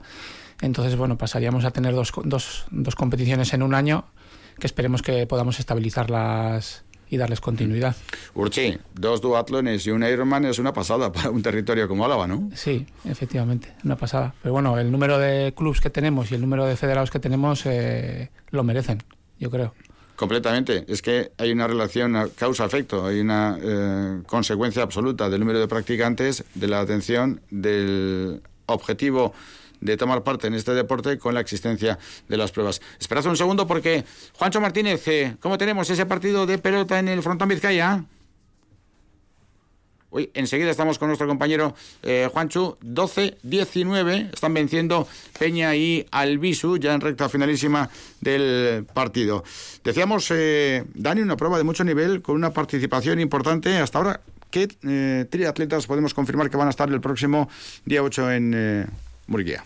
Mira, pues así como nombres destacados que nosotros creemos que, pueden estar en la pomada, que luego siempre puede venir alguno más que se nos escapa, pero bueno, tenemos gente de Vitoria como Urco Herrán, Javi Pérez, tenemos un chico doñati, Beñat Arnaiz, tenemos a Gonzalo Fuentes desde Donosti y, un madrileño eh, que es Diego Méntrida, que, bueno, son los cinco un poco que creemos van a pelear por la victoria. Luego hay una, una zona noble muy, muy alta.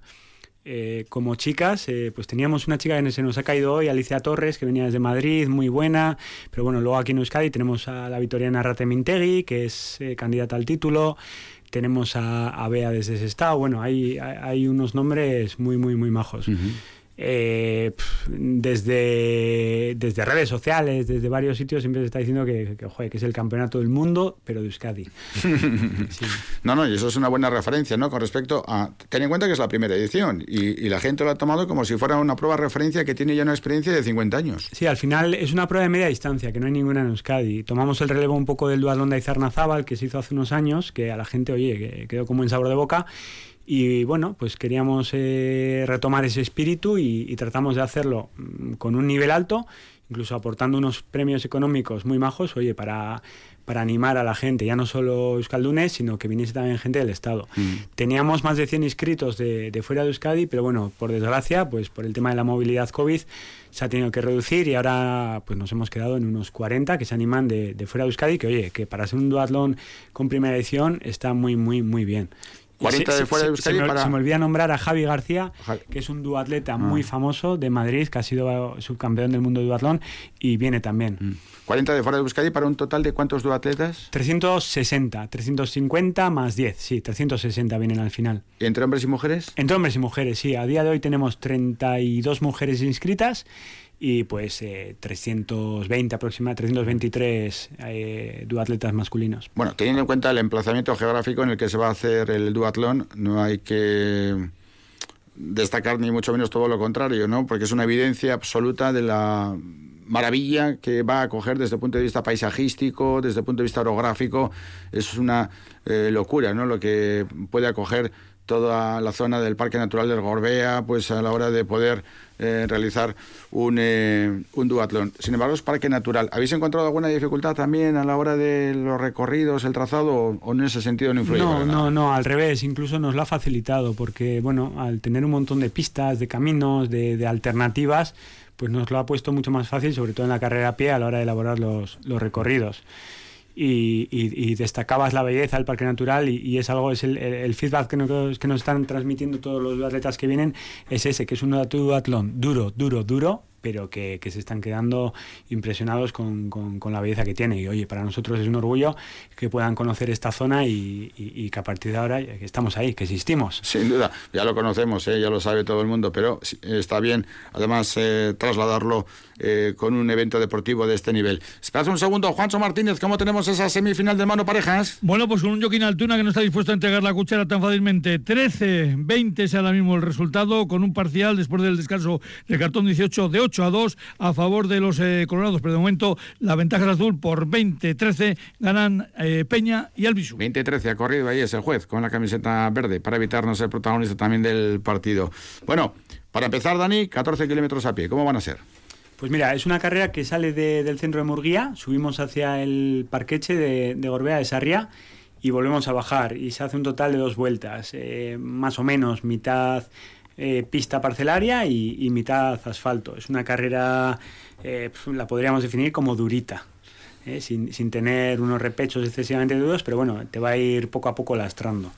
Luego cogemos la bici, 65 kilómetros en es. bicicleta con un desnivel de mil, kil- de mil metros. De mil metros, sí, Ujú. 500 por vuelta. Y, y- y es curioso porque eh, la gente no se lo espera cuando, cuando acaba y mira la pantalla de su, de su ciclocomputador, porque es a base de repechos. No tiene ningún puerto largo, sino que a base de un repecho, otro, otro. Es un terreno.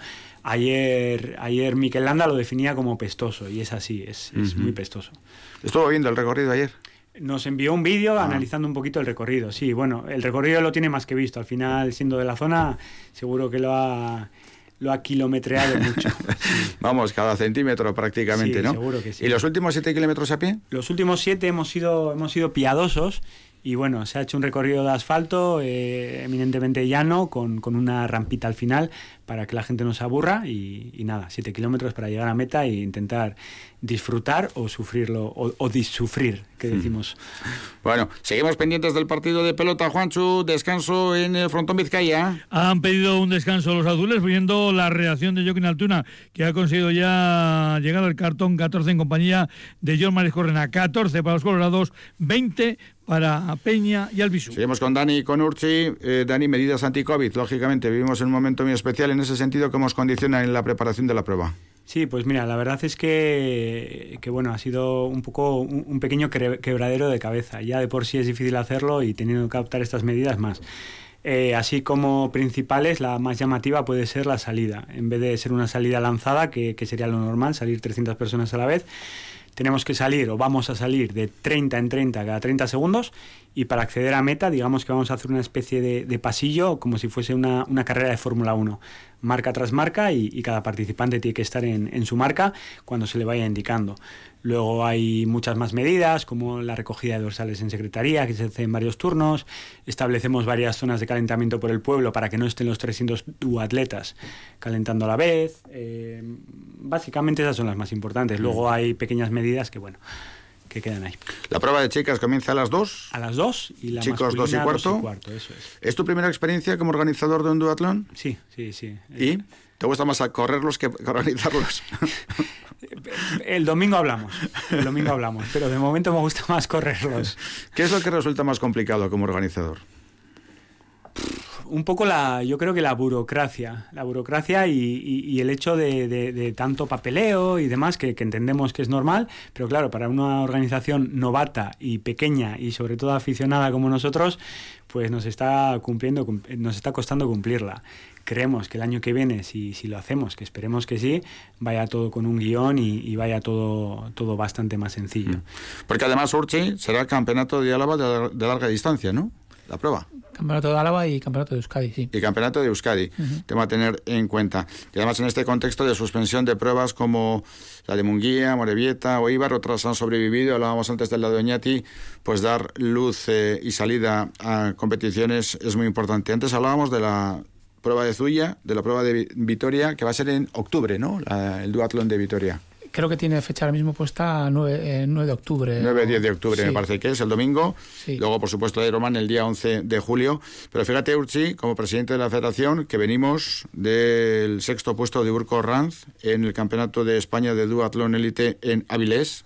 Había sido campeón el año anterior con el equipo Leala Blanca, con el triunfo en el grupo de edades en el Campeonato de España de Iván Arázola, con el Campeonato de España para Iker Ortiz de Zárate con el Saltoki el pasado fin de semana en eh, Alcobendas. Hombre, la verdad es que la cosa va bastante bien, ¿no? Sí, sí, no solo eso, sino que el otro día en el otro día en Oñati, que también era campeonato de Euskadi, en este caso en la modalidad de, de en sprint, eh, pues eh, eh, en chicas también tuvimos un segundo puesto de, Diana, del equipo de, Cafés Foronda Didaquiro Taldea, y un tercer puesto de Arrate Mintegui también, y Urco también, que, fue segundo. Que, fue, que fue segundo también. podio también, efectivamente. Esperar un segundo porque tenemos el último saque para Peña. Urco fue tercero. Tercero, exacto, hizo podio. Saque para Peña, Juancho en el Vizcaya. Pues efectivamente ya ha sacado Peña, responde Mariscurrena, va buena, deja pasar eh, para Albisu, Albisu que vuelve a buscar las cosquillas a John Mariscurrena, 21-14 en el eh, electrónico, paradita que intentaba en el Choco Peña, no la logra realizar y hay pelotazo largo que también ahora va a responder con la izquierda John Mariscurrena, sigue en juego este tanto que de conseguir los azules sería su pase ya directamente a la final, eh, zarpazo ahora de Mariscurrena buscando estirar la pelota, responde bien al se le va, eh, no, ha llegado a entrar. Buena, parecía que se iba a abrir a la contracancha ese pelotazo de Albisu, pero ha votado en el zona reglamentaria. Peña ahora eh, peleando ahí en el cuadro alegre, se le va. Al que se le ha ido, ha sido al Tuna. Un dos paredes eh, muy bonito, pero ha votado ya en la contracancha 22-14. Han ganado por lo tanto los pelotaris de eh, Baico. Jonander Peña, debutante este año en el mano parejas, hará compañía en la final a Jonander Albisu, que el que va a disputar en este caso su segunda final frente a los que ya estaban ya clasificados, en este caso el Ezcano y Zabaleta. Eso será el próximo domingo en este mismo frontón. En el negro de Iluán, el Vizcaya, hoy el resultado final 22-14 a favor de Peña y Albisu frente a Altuna y María Peña y Albisu, Juancho, que se meten en la final frente al Ezcano Zabaleta. Tiempo tendremos, lógicamente, durante la semana, pero así a priori, ¿Quién te gusta más? Hombre, eh, ciertamente por peso y por nombre serían favoritos el Escano y Zabaleta, porque aquello que incluso hasta cuando debutó Peña este campeonato, pues había quien discutía si eh, tenía que estar o no estar. Ha demostrado que los intendentes de Baico sabían lo que hacían al colocarlo con eh, Peña y Albisu, y aunque el Escano y Zabaleta, insisto, suman ahora mismo tal vez más nombre, Peña y Albisu han demostrado que suman juego y que saben lo que tienen que hacer sin grandes, en fin, eh, sin recurrir a tantos muy bonitos, pero siempre haciendo lo que tienen eh, que hacer. Así que en Crezcano y Zabaleta van a salir de favoritos.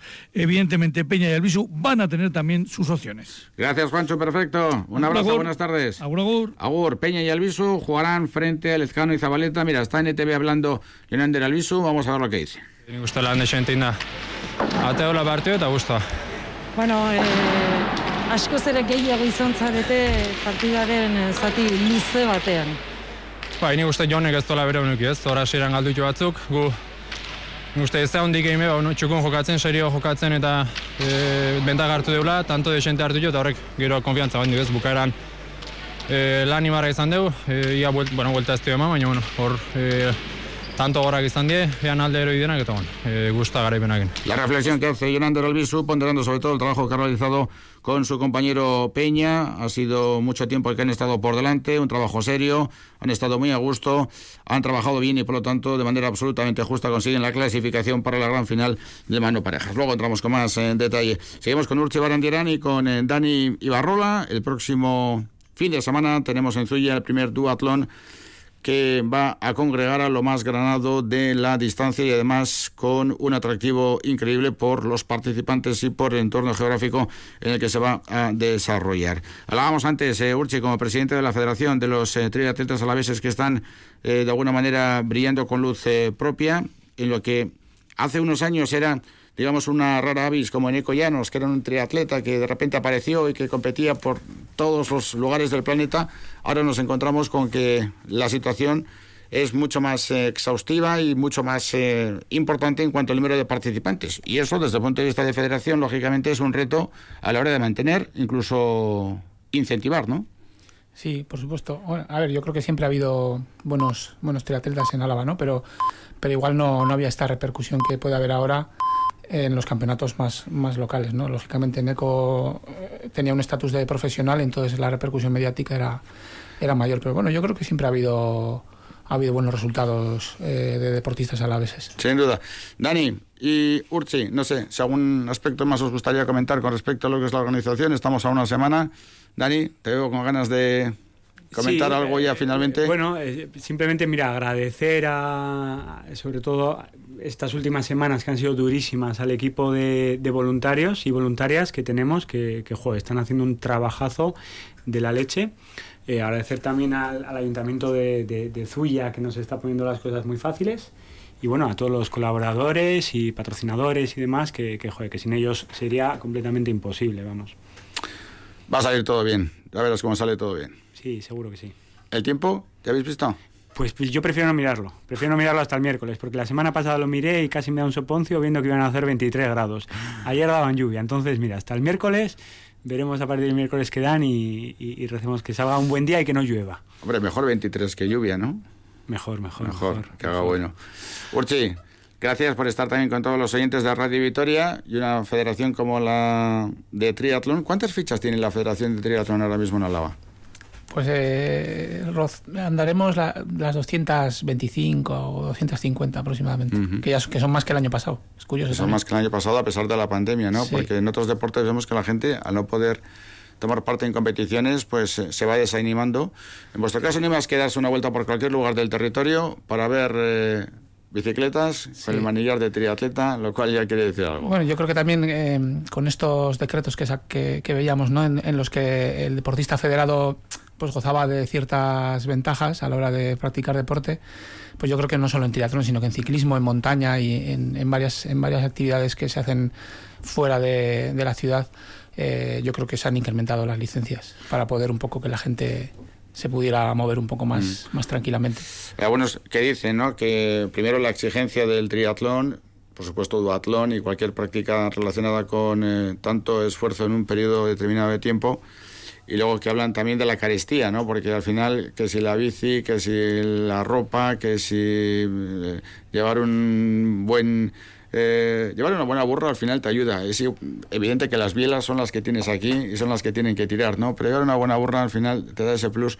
En ese sentido, bueno, no es tan importante en el momento de competir, cuando hablamos de, de profesionales o semiprofesionales, pues lógicamente sí, ¿no? Pero también incentivar lo que es el atleta popular, ¿no? Que tampoco necesita una, una bici de 6.000 euros, que con una bici de 1.000 puedes ir perfectamente. Sí, efectivamente. Yo creo que todo el mundo ha empezado, y no solo en, no solo en triatlón, ¿eh? yo creo que en ciclismo, o, o bueno, incluso el que juega golf. El primero, la primera vez te compras unos palos más normalitos y según le vas pillando el truco y, y así, pues eh, eh, la misma actividad te va pidiendo materiales nuevos y mejores, o el que se va a esquiar, o el que, o simplemente el que corre por, por Vitoria. Al principio igual te compras unas zapatillas más normalitas y según vas practicando más, pues el- la propia actividad te va exigiendo un, material mejor, ¿no? En triatlón pasa lo mismo. Yo creo que eh, no sé, eh, todo el mundo ha empezado, o bueno, casi todo el mundo con una bici prestada, con un neopreno prestado, por lo menos yo y, mucha gente que conozco. Eh, entonces, pero bueno, sí, si le das continuidad, al final, pues bueno, un año te compras un neopreno mejor, al año siguiente te compras unas ruedas, al año siguiente te compras unas zapatillas, sí, sí, pero bueno, todo, todos los todos los vicios son caros. Bueno, hay muchos eh, anuncios también, mucho mercado también, ¿no? De segunda mano a la hora de hacer frente, sobre todo cuando empiezas a poder tener un material muchísimo, apropiado. Sí, muchísimo. ¿Tú vas a competir, Urchi? No, yo estuvimos hablando Dani y yo, eh, Dani sí que va a competir, entonces, eh, bueno, pues yo me quedo un poco allí eh, controlando que todo vaya según lo planeado. Dani que ha dicho que no al principio y que ahora ya después de media hora de conversación hemos sacado que vas a competir. Así que vas a estar con un ojo en la que es la carretera y con otro ojo en la organización observando y vigilando que todo vaya bien, ¿no? Sí, si finalmente corro, yo creo que la, primera vez que pase por meta, no sé, coger el teléfono y todo para hablar con Urchi a ver cómo va todo. Muy bien. Dani Barrola, Urchi Barandiarán, Dani Barrola, organizador y competidor, Urchi Barandiarán, presidente de la Federación de la Mesa de Triatlón. Ha sido un placer. Gracias por estar con los oyentes de Radio Victoria y a ver si el próximo fin de semana damos una información, primero de que ha ido todo perfecto y segundo de que ya se puede garantizar la segunda edición. Y una, una cosa más, Urchi, además de presidente, es organizador también, ¿eh? Que quede claro que, que, Urchi está ahí como el que más. Por supuesto que sí. Este tipo de trabajos eh, altruistas que dan tanta guerra, el otro día hablábamos, Dani, ¿te acuerdas? Y decías, es que llevo una semana que salgo de trabajar y no tengo ni un minuto, porque estoy de aquí para allí, todos los detalles pues bueno, también tiene que reconocerse, ¿no? Por parte de la opinión pública y medios de comunicación, todo el tiempo que se destina y que de alguna manera se entrega de forma altruista para dar valor a la sociedad, ¿no? Para poner en valor y sumar a la sociedad en un ámbito de deporte y un ámbito sano. Gracias, un abrazo y buenas tardes. Muy bien. Muchas gracias. Gracias. Bueno, tenemos 14 grados en la zona sur de Vitoria-Gasteiz, son las 7 y 35 minutos de la tarde.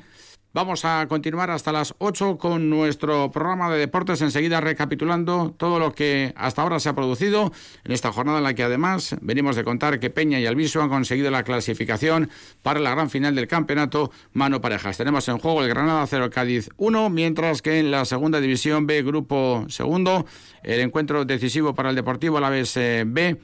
Parece que se puede acercar el conjunto del Biazul porque ha marcado el tanto el equipo filial del Deportivo Alavés, Izarra 2, Deportivo Alavés 1 minuto 78 de partido. 24 para las 8. Seguimos Radio Vitoria Deportes.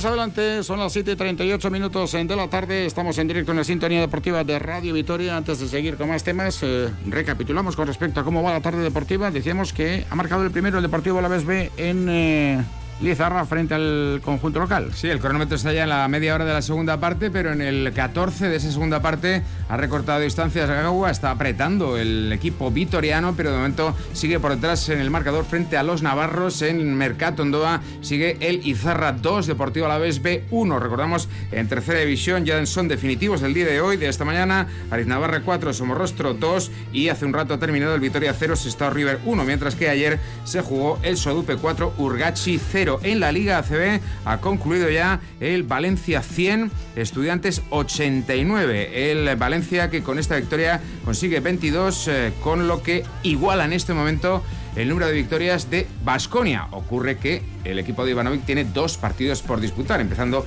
por el del próximo día 8, que va a ser ya el primero en el que se va a intentar regularizar ese calendario que ahora mismo, bueno, pues está bastante eh, asimétrico como consecuencia de los parones de diferentes equipos, últimamente también del Basconia por los brotes COVID. El Basconia que va a reiniciar la competición el día 8 a las 8 y media frente a Guipúzcoa Basket. Y además de todo esto, está en juego ya la segunda parte en el Granada 0, Cádiz 1. Ha marcado al filo del minuto 40 Rubén Sobrino, el que fuera jugador del Deportivo Alavés, eh, que llegó en el mercado invernal procedente del Valencia al Cádiz, pues ha hecho el único gol de momento del partido en el estadio amarillo, en el estadio de los Cármenes, perdón, el equipo amarillo que se pone por delante. De esta manera, eh, los de Cervera serían a 40 no matemáticamente, vamos, absolutamente de manera virtual, estarían la próxima temporada en Primera División, mientras que al Granada se le agotarían las remotas esperanzas de pelear por Europa. Y ello tiene también un significado para el Deportivo Alavés. Y es que, eh, bueno, pues eh, no tendrían en su visita a Vitoria en principio, ninguna, vamos a decir, eh, necesidad. Posibilidad, posibilidad de, pelear por Europa y con ello, bueno, pues eh, el partido quizá fuera un poco más relajado para los de Rubén Martínez, aunque esto es pura teoría, porque el Granada, incluso sin demasiadas posibilidades europeas, el jueves le dio la vuelta a la liga y le quitó el título que ya casi al descanso celebraba el Fútbol Club Barcelona con esa victoria en el Camp Nou. Y por cierto, te cuento una liada tremenda en el fútbol inglés. Fíjate que el fútbol inglés es eh, modelo en muchas cosas, en lo económico, en lo deportivo, en lo que significan sus aficiones. Pero bien, el clásico que se tenía que jugar esta tarde entre el United y el Liverpool, el clásico de Inglaterra, Manchester United-Liverpool, ha quedado suspendido porque en torno a 300 aficionados locales, 300 aficionados de los Reds, han invadido el campo. Y han invadido el campo en protesta por el eh, modo de dirigir el club de los dueños, de la familia Glacier, pero también han invadido el campo porque del resultado de ese partido Manchester United-Liverpool dependía que hoy mismo fuera campeón el City, el rival directo del United, porque si hubiera ganado el Liverpool, el City hoy podía haber celebrado el título de la Champions. Pero ya digo, el partido, un clasiquísimo en Inglaterra, imagínate aquí un Atlético de Madrid-Barça, una cosa así.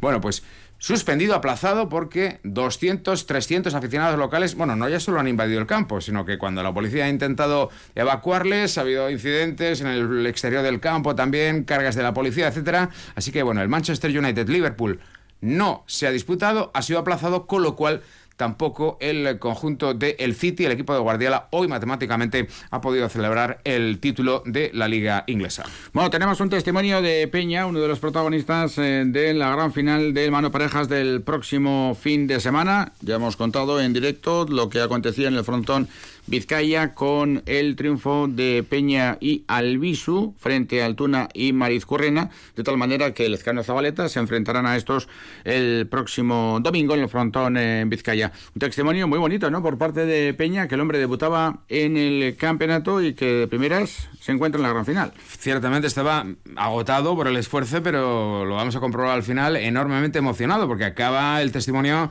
bueno, pues rompiendo a llorar el pelotari Jonander Peña, que junto a su tocayo Jonander Albisu ganando hoy 22-14 a Altuna y María Currena, se clasifican para la final ante Ezcurdia y Tolosa, que ayer eh, ganaron a Elezcano y Zabaleta. Frente a Elezcano y Zabaleta será la final. no Ezcude Solosa, Ezcude Tolosa ganaron ayer, pero estaban ya clasificados con anterioridad el Ezcano Zabaleta, así que el Ezcano Zabaleta y Peña Albisu van a ser los finalistas de este torneo del mano por parejas. Pero lo dicho, nos quedamos con el testimonio de Peña, que francamente nos ha impactado, ¿eh? nos ha impactado estas declaraciones del ya finalista, debutante y finalista en el campeonato de mano por parejas. Jonander Peña. Al final, pues bueno, he sufrido bastante desde que debuté y bueno, me recordaba la lesión del brazo y muy feliz por llegar a 22 y bueno, también me recuerdo de la huelga, Albisu tuvo un papel muy muy importante y se lo merece.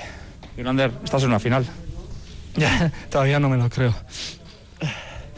Pero bueno, eh, esta semana pues mañana a descansar y, y lo prepararemos lo mejor posible. Buen partido, muy serio por vuestra parte, partidazo de Jonander Albisu.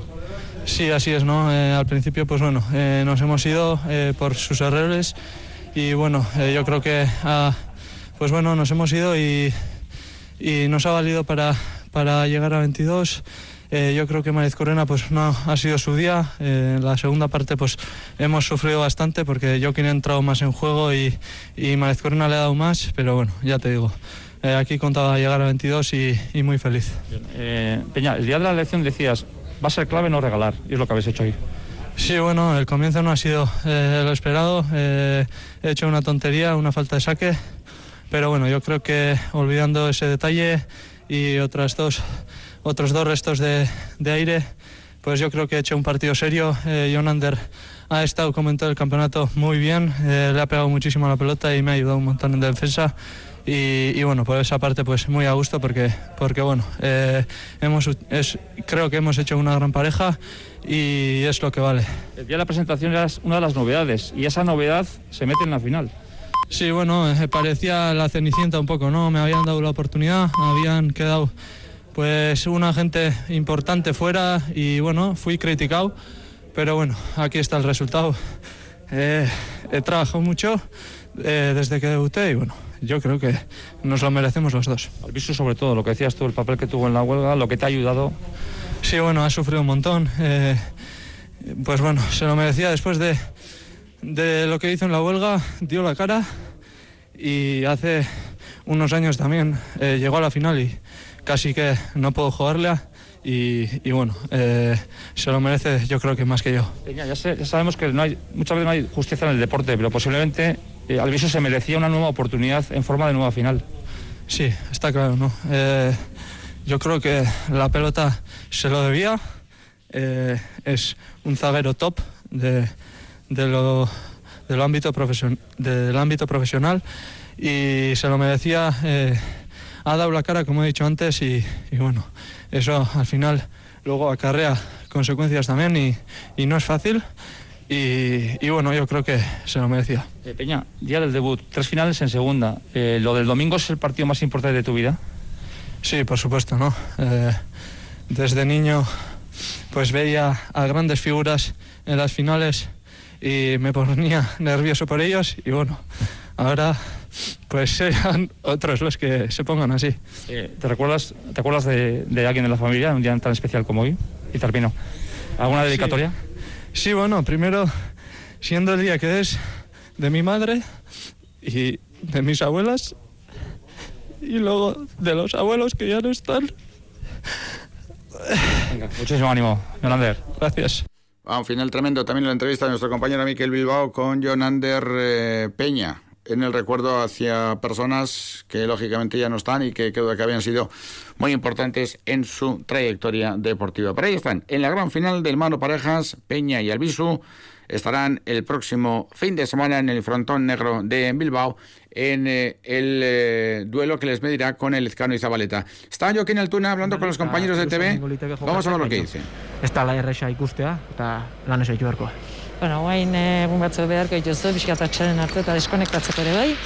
Baina eta hurrengo erronka, e, buruz burukoa txapelduna zara, txapeldun izana zara, e, bueno, buruz burukoa datorkigu, laister, eta pentsatzen du eta ilusioarekin ekingo diozula, txapelketa berriari jokin. Bai, dudi gabe, saiatuko naiz. Dena ematen, ba, bueno, esati zutena aste honetan pixka lasaiago nahi dut. Eta gero ja bi aste dauzket, aurreneko, aurreneko, azkeneko, ez da jakiteik partidu hoi io bizi izatea, eta kuarto se prepatzeko.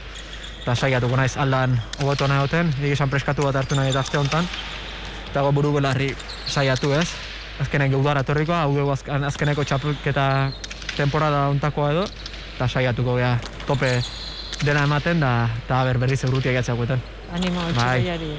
La reflexión que hacía Joaquín Altuna también, primero con respecto a lo que ha sido el partido de hoy, hemos cogido ya la recta final, pero después lo que va a ser el próximo reto, que lógicamente es el manomanista, y ahí Joaquín Altuna pues defiende su condición de actual campeón y por lo tanto para él será un reto absolutamente especial. Seguimos con los campeones, con los ganadores, mejor dicho, más que campeones, tendrán que demostrar el próximo fin de semana si son campeones o no, y ahí el escano Zabaleta se lo pondrán complicado, pero también podemos escuchar, en este caso en castellano, a Jonander Albisu. Al otro Jonander, hemos escuchado a Peña emocionadísimo, como hemos comentado, bueno, pues eh, se ha dejado llevar por esa emoción a la recta final de su intervención y bueno, pues ahora le toca a Jonander Albisu con mucha más experiencia, ocho años después vuelve a una final y bueno, pues no podía ocultar su alegría, aunque lo hace a su estilo, ¿eh? con ese estilo tan templado que tiene Albisu.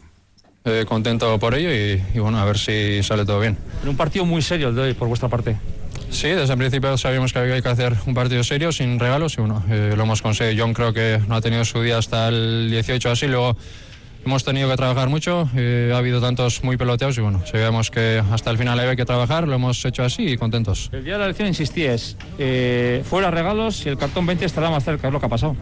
Sí, eh, eh, John no ha tenido su día, ha hecho regalos y por eso nos hemos ido del marcador. No, yo creo que desde el principio estábamos mentalizados de hacer un partido serio, eh, sin regalos. John Ander también ha elegido bien las pelotas, luego al final igual hemos fallado eh, lo- las que no había que fallar, pero yo creo que hemos hecho un partido serio y contentos. Peña no se arruga, ¿eh? ha, empezado con una falta de saque y ha terminado eh, haciendo un par de tantos, no se arruga Peña. No, eh, aunque haya fallado el primero, pues bueno, le he dicho que se olvidase de eso, que tenía que seguir en su, haciendo su juego y bueno, lo ha, lo ha hecho así, ¿no? Eh, como durante todo el campeonato se ha visto que, que no se arruga, que no se esconde y bueno, hoy también lo ha demostrado y contento. Se ha acordado de ti, decía, posiblemente si alguien se merece estar en las finales es Yolanda Albisu, por lo que hizo en la huelga, por su rendimiento deportivo, por todo un poco. Bueno, no sé, yo al final eh, lo que digo siempre, cuando salimos a la cancha eh, intentamos hacer, intentamos dar todo lo que tenemos. eh, este año ha, ha salido todo bien, eh, desde el principio nos ha salido un campeonato muy bueno y, y ahora a ver si conseguimos esa, esa chapela. Yonander, ¿has pensado muchas veces, a ver, que eh, la palabra no es deber, la palabra es decir, eh, ojalá la pelota me dé la oportunidad de jugar y terminar una final? No, tampoco, ¿no? Yo creo que, eh, como he dicho ahora anteriormente, cada año que juego el campeonato siempre he querido estar en esa final. eh, mm, por una cosa u otra no hemos conseguido, este año lo hemos conseguido estar ahí. Y bueno, eh, cuando estés en la final, pues bueno, siempre es que ires un poco más, eh, iremos por esa chapela. Si ganamos, pues contentos y a ver si sale bien. Eh, Yonander, las finales dicen que son para ganarlas. Enfrente están el Ezcano y, y Zabalta, que son la superpareja. Vais a acudir sin presión. No sé si eso os alivia de cara a poder, ¿por qué no alcanzar el cartón 22? Sí, bueno, eh, sabemos que tenemos un partido complicado. El otro día también aquí nos dieron un repaso y bueno, a ver si, si le sujetamos desde el principio. eh, tenemos un buen día y bueno, eh, como hoy saldremos a hacer un partido serio, a dominarles si es posible y, y a ver si sale bien. Eh, la última referencia es para ellos, pero en la Liga de Cuartos les ganaste dos partidos y uno aquí. Sí, por esa parte sabemos que se, puede, se les puede ganar, hay que salir a tope desde el, desde el principio y bueno, a ver si sale todo bien, hacemos un partido serio como durante todo el campeonato y, y a ver si, si llevamos esa, esa chapela. Te veo tranquilo. Sí. eh, Tampoco, no sueles perder mucho los papeles tú. no, al final eh, todos los años que, que estamos trabajando pues bueno, han dado su fruto, estamos en la final, pero bueno, siempre si estás en la final quieres algo más. Iremos a por esa chapela y a ver si sale bien. ¿Te acuerdas de alguien hoy, Peña? Bueno, Alviso, perdón, de mucha gente, ¿no? Al final eh, son 10 años, eh, en 10 años te ayuda mucha gente y bueno, eh, sobre todo de la familia, de los que en malos momentos están ahí y a ver si ganamos esa chavela entre todos.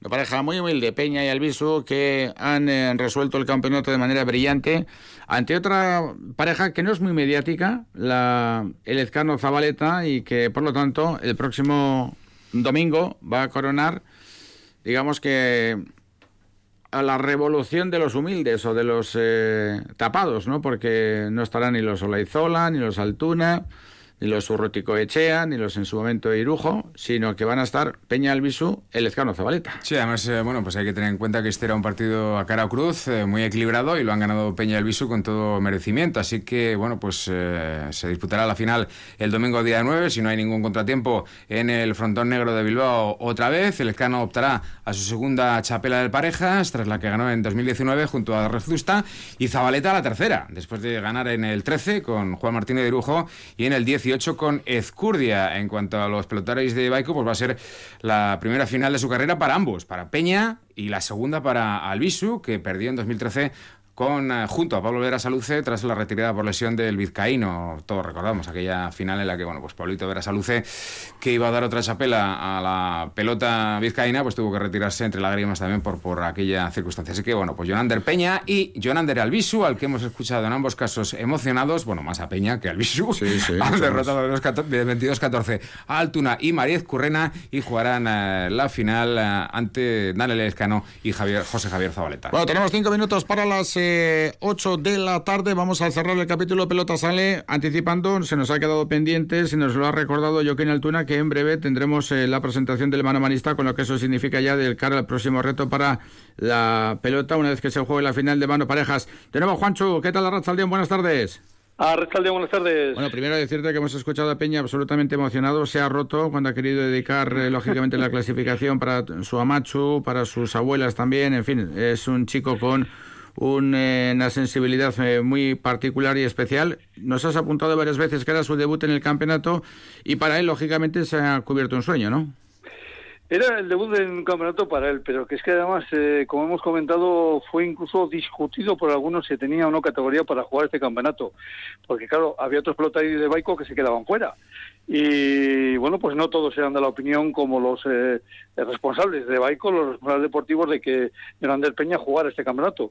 Bueno, pues lo ha jugado y ha demostrado que tenía nivel para jugarlo y sobre todo eh, el nivel de acoplarse a un zaguero como Albisu, eh, de gran pegada, pero que claro, no solo se hace con gran pegada, también hay que rematar adelante y sobre todo Hernández Peña lo que ha hecho es un campeonato en el que no se ha complicado la vida, ha ido a hacer lo que tenía que hacer, las pelotas que eran de su zaguero las ha dejado para su zaguero y las que tenía que rematar él las ha rematado. Y ahí está pues el premio de estar en la final.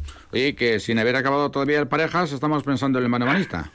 Pues sí, porque claro, la, la final me ha hecho lo, de, lo Altuna. Dice, bueno, como ya aquí esto no hay que pensar ya en la siguiente, pues lógico, también por su parte, ¿no? Pero eh, es que la final es el día 9, pero la presentación del campeonato manomanista es el día 11. Y evidentemente en ese campeonato manomanista, además de Jaca, que es el actual campeón, pues va a haber otros eh, gallitos importantes en el corral. Ayer hablábamos de, de Escurdia, que va a salir bueno, eh, con- como una fiera a por ese campeonato, porque hay que recordar que además am, a Escurdia es el, el campeonato que le resta. Ha ganado el cuatro y medio, ha ganado el parejas, pero le resta ganar un manomanista. Y evidentemente Altuna, pues también va a estar ahí picoteando en ese manomanista eh, del que ya fue campeón en su momento y que seguramente tiene muchísimo interés en volverse a calar la, la, la chapela. Pero habrá también otros protagonistas en ese campeonato que va a ser corto, pero que comenzará, pues nada, pues eh, prácticamente, si el día 9 es el, eh, la final del, del eh, parejas, el viernes siguiente tendremos ya el primer partido del manomanista. Vamos acabando la lección de material para la final del parejas el jueves, como siempre. Jueves a las 12, ahí se esperan en el frontón de Vizcaya los eh, cuatro pelotaris y seguramente, bueno, pues ahí también ya se empezará a hablar de quién tiene más posibilidades o no y evidentemente va a ser la pareja que domine el cuadro largo.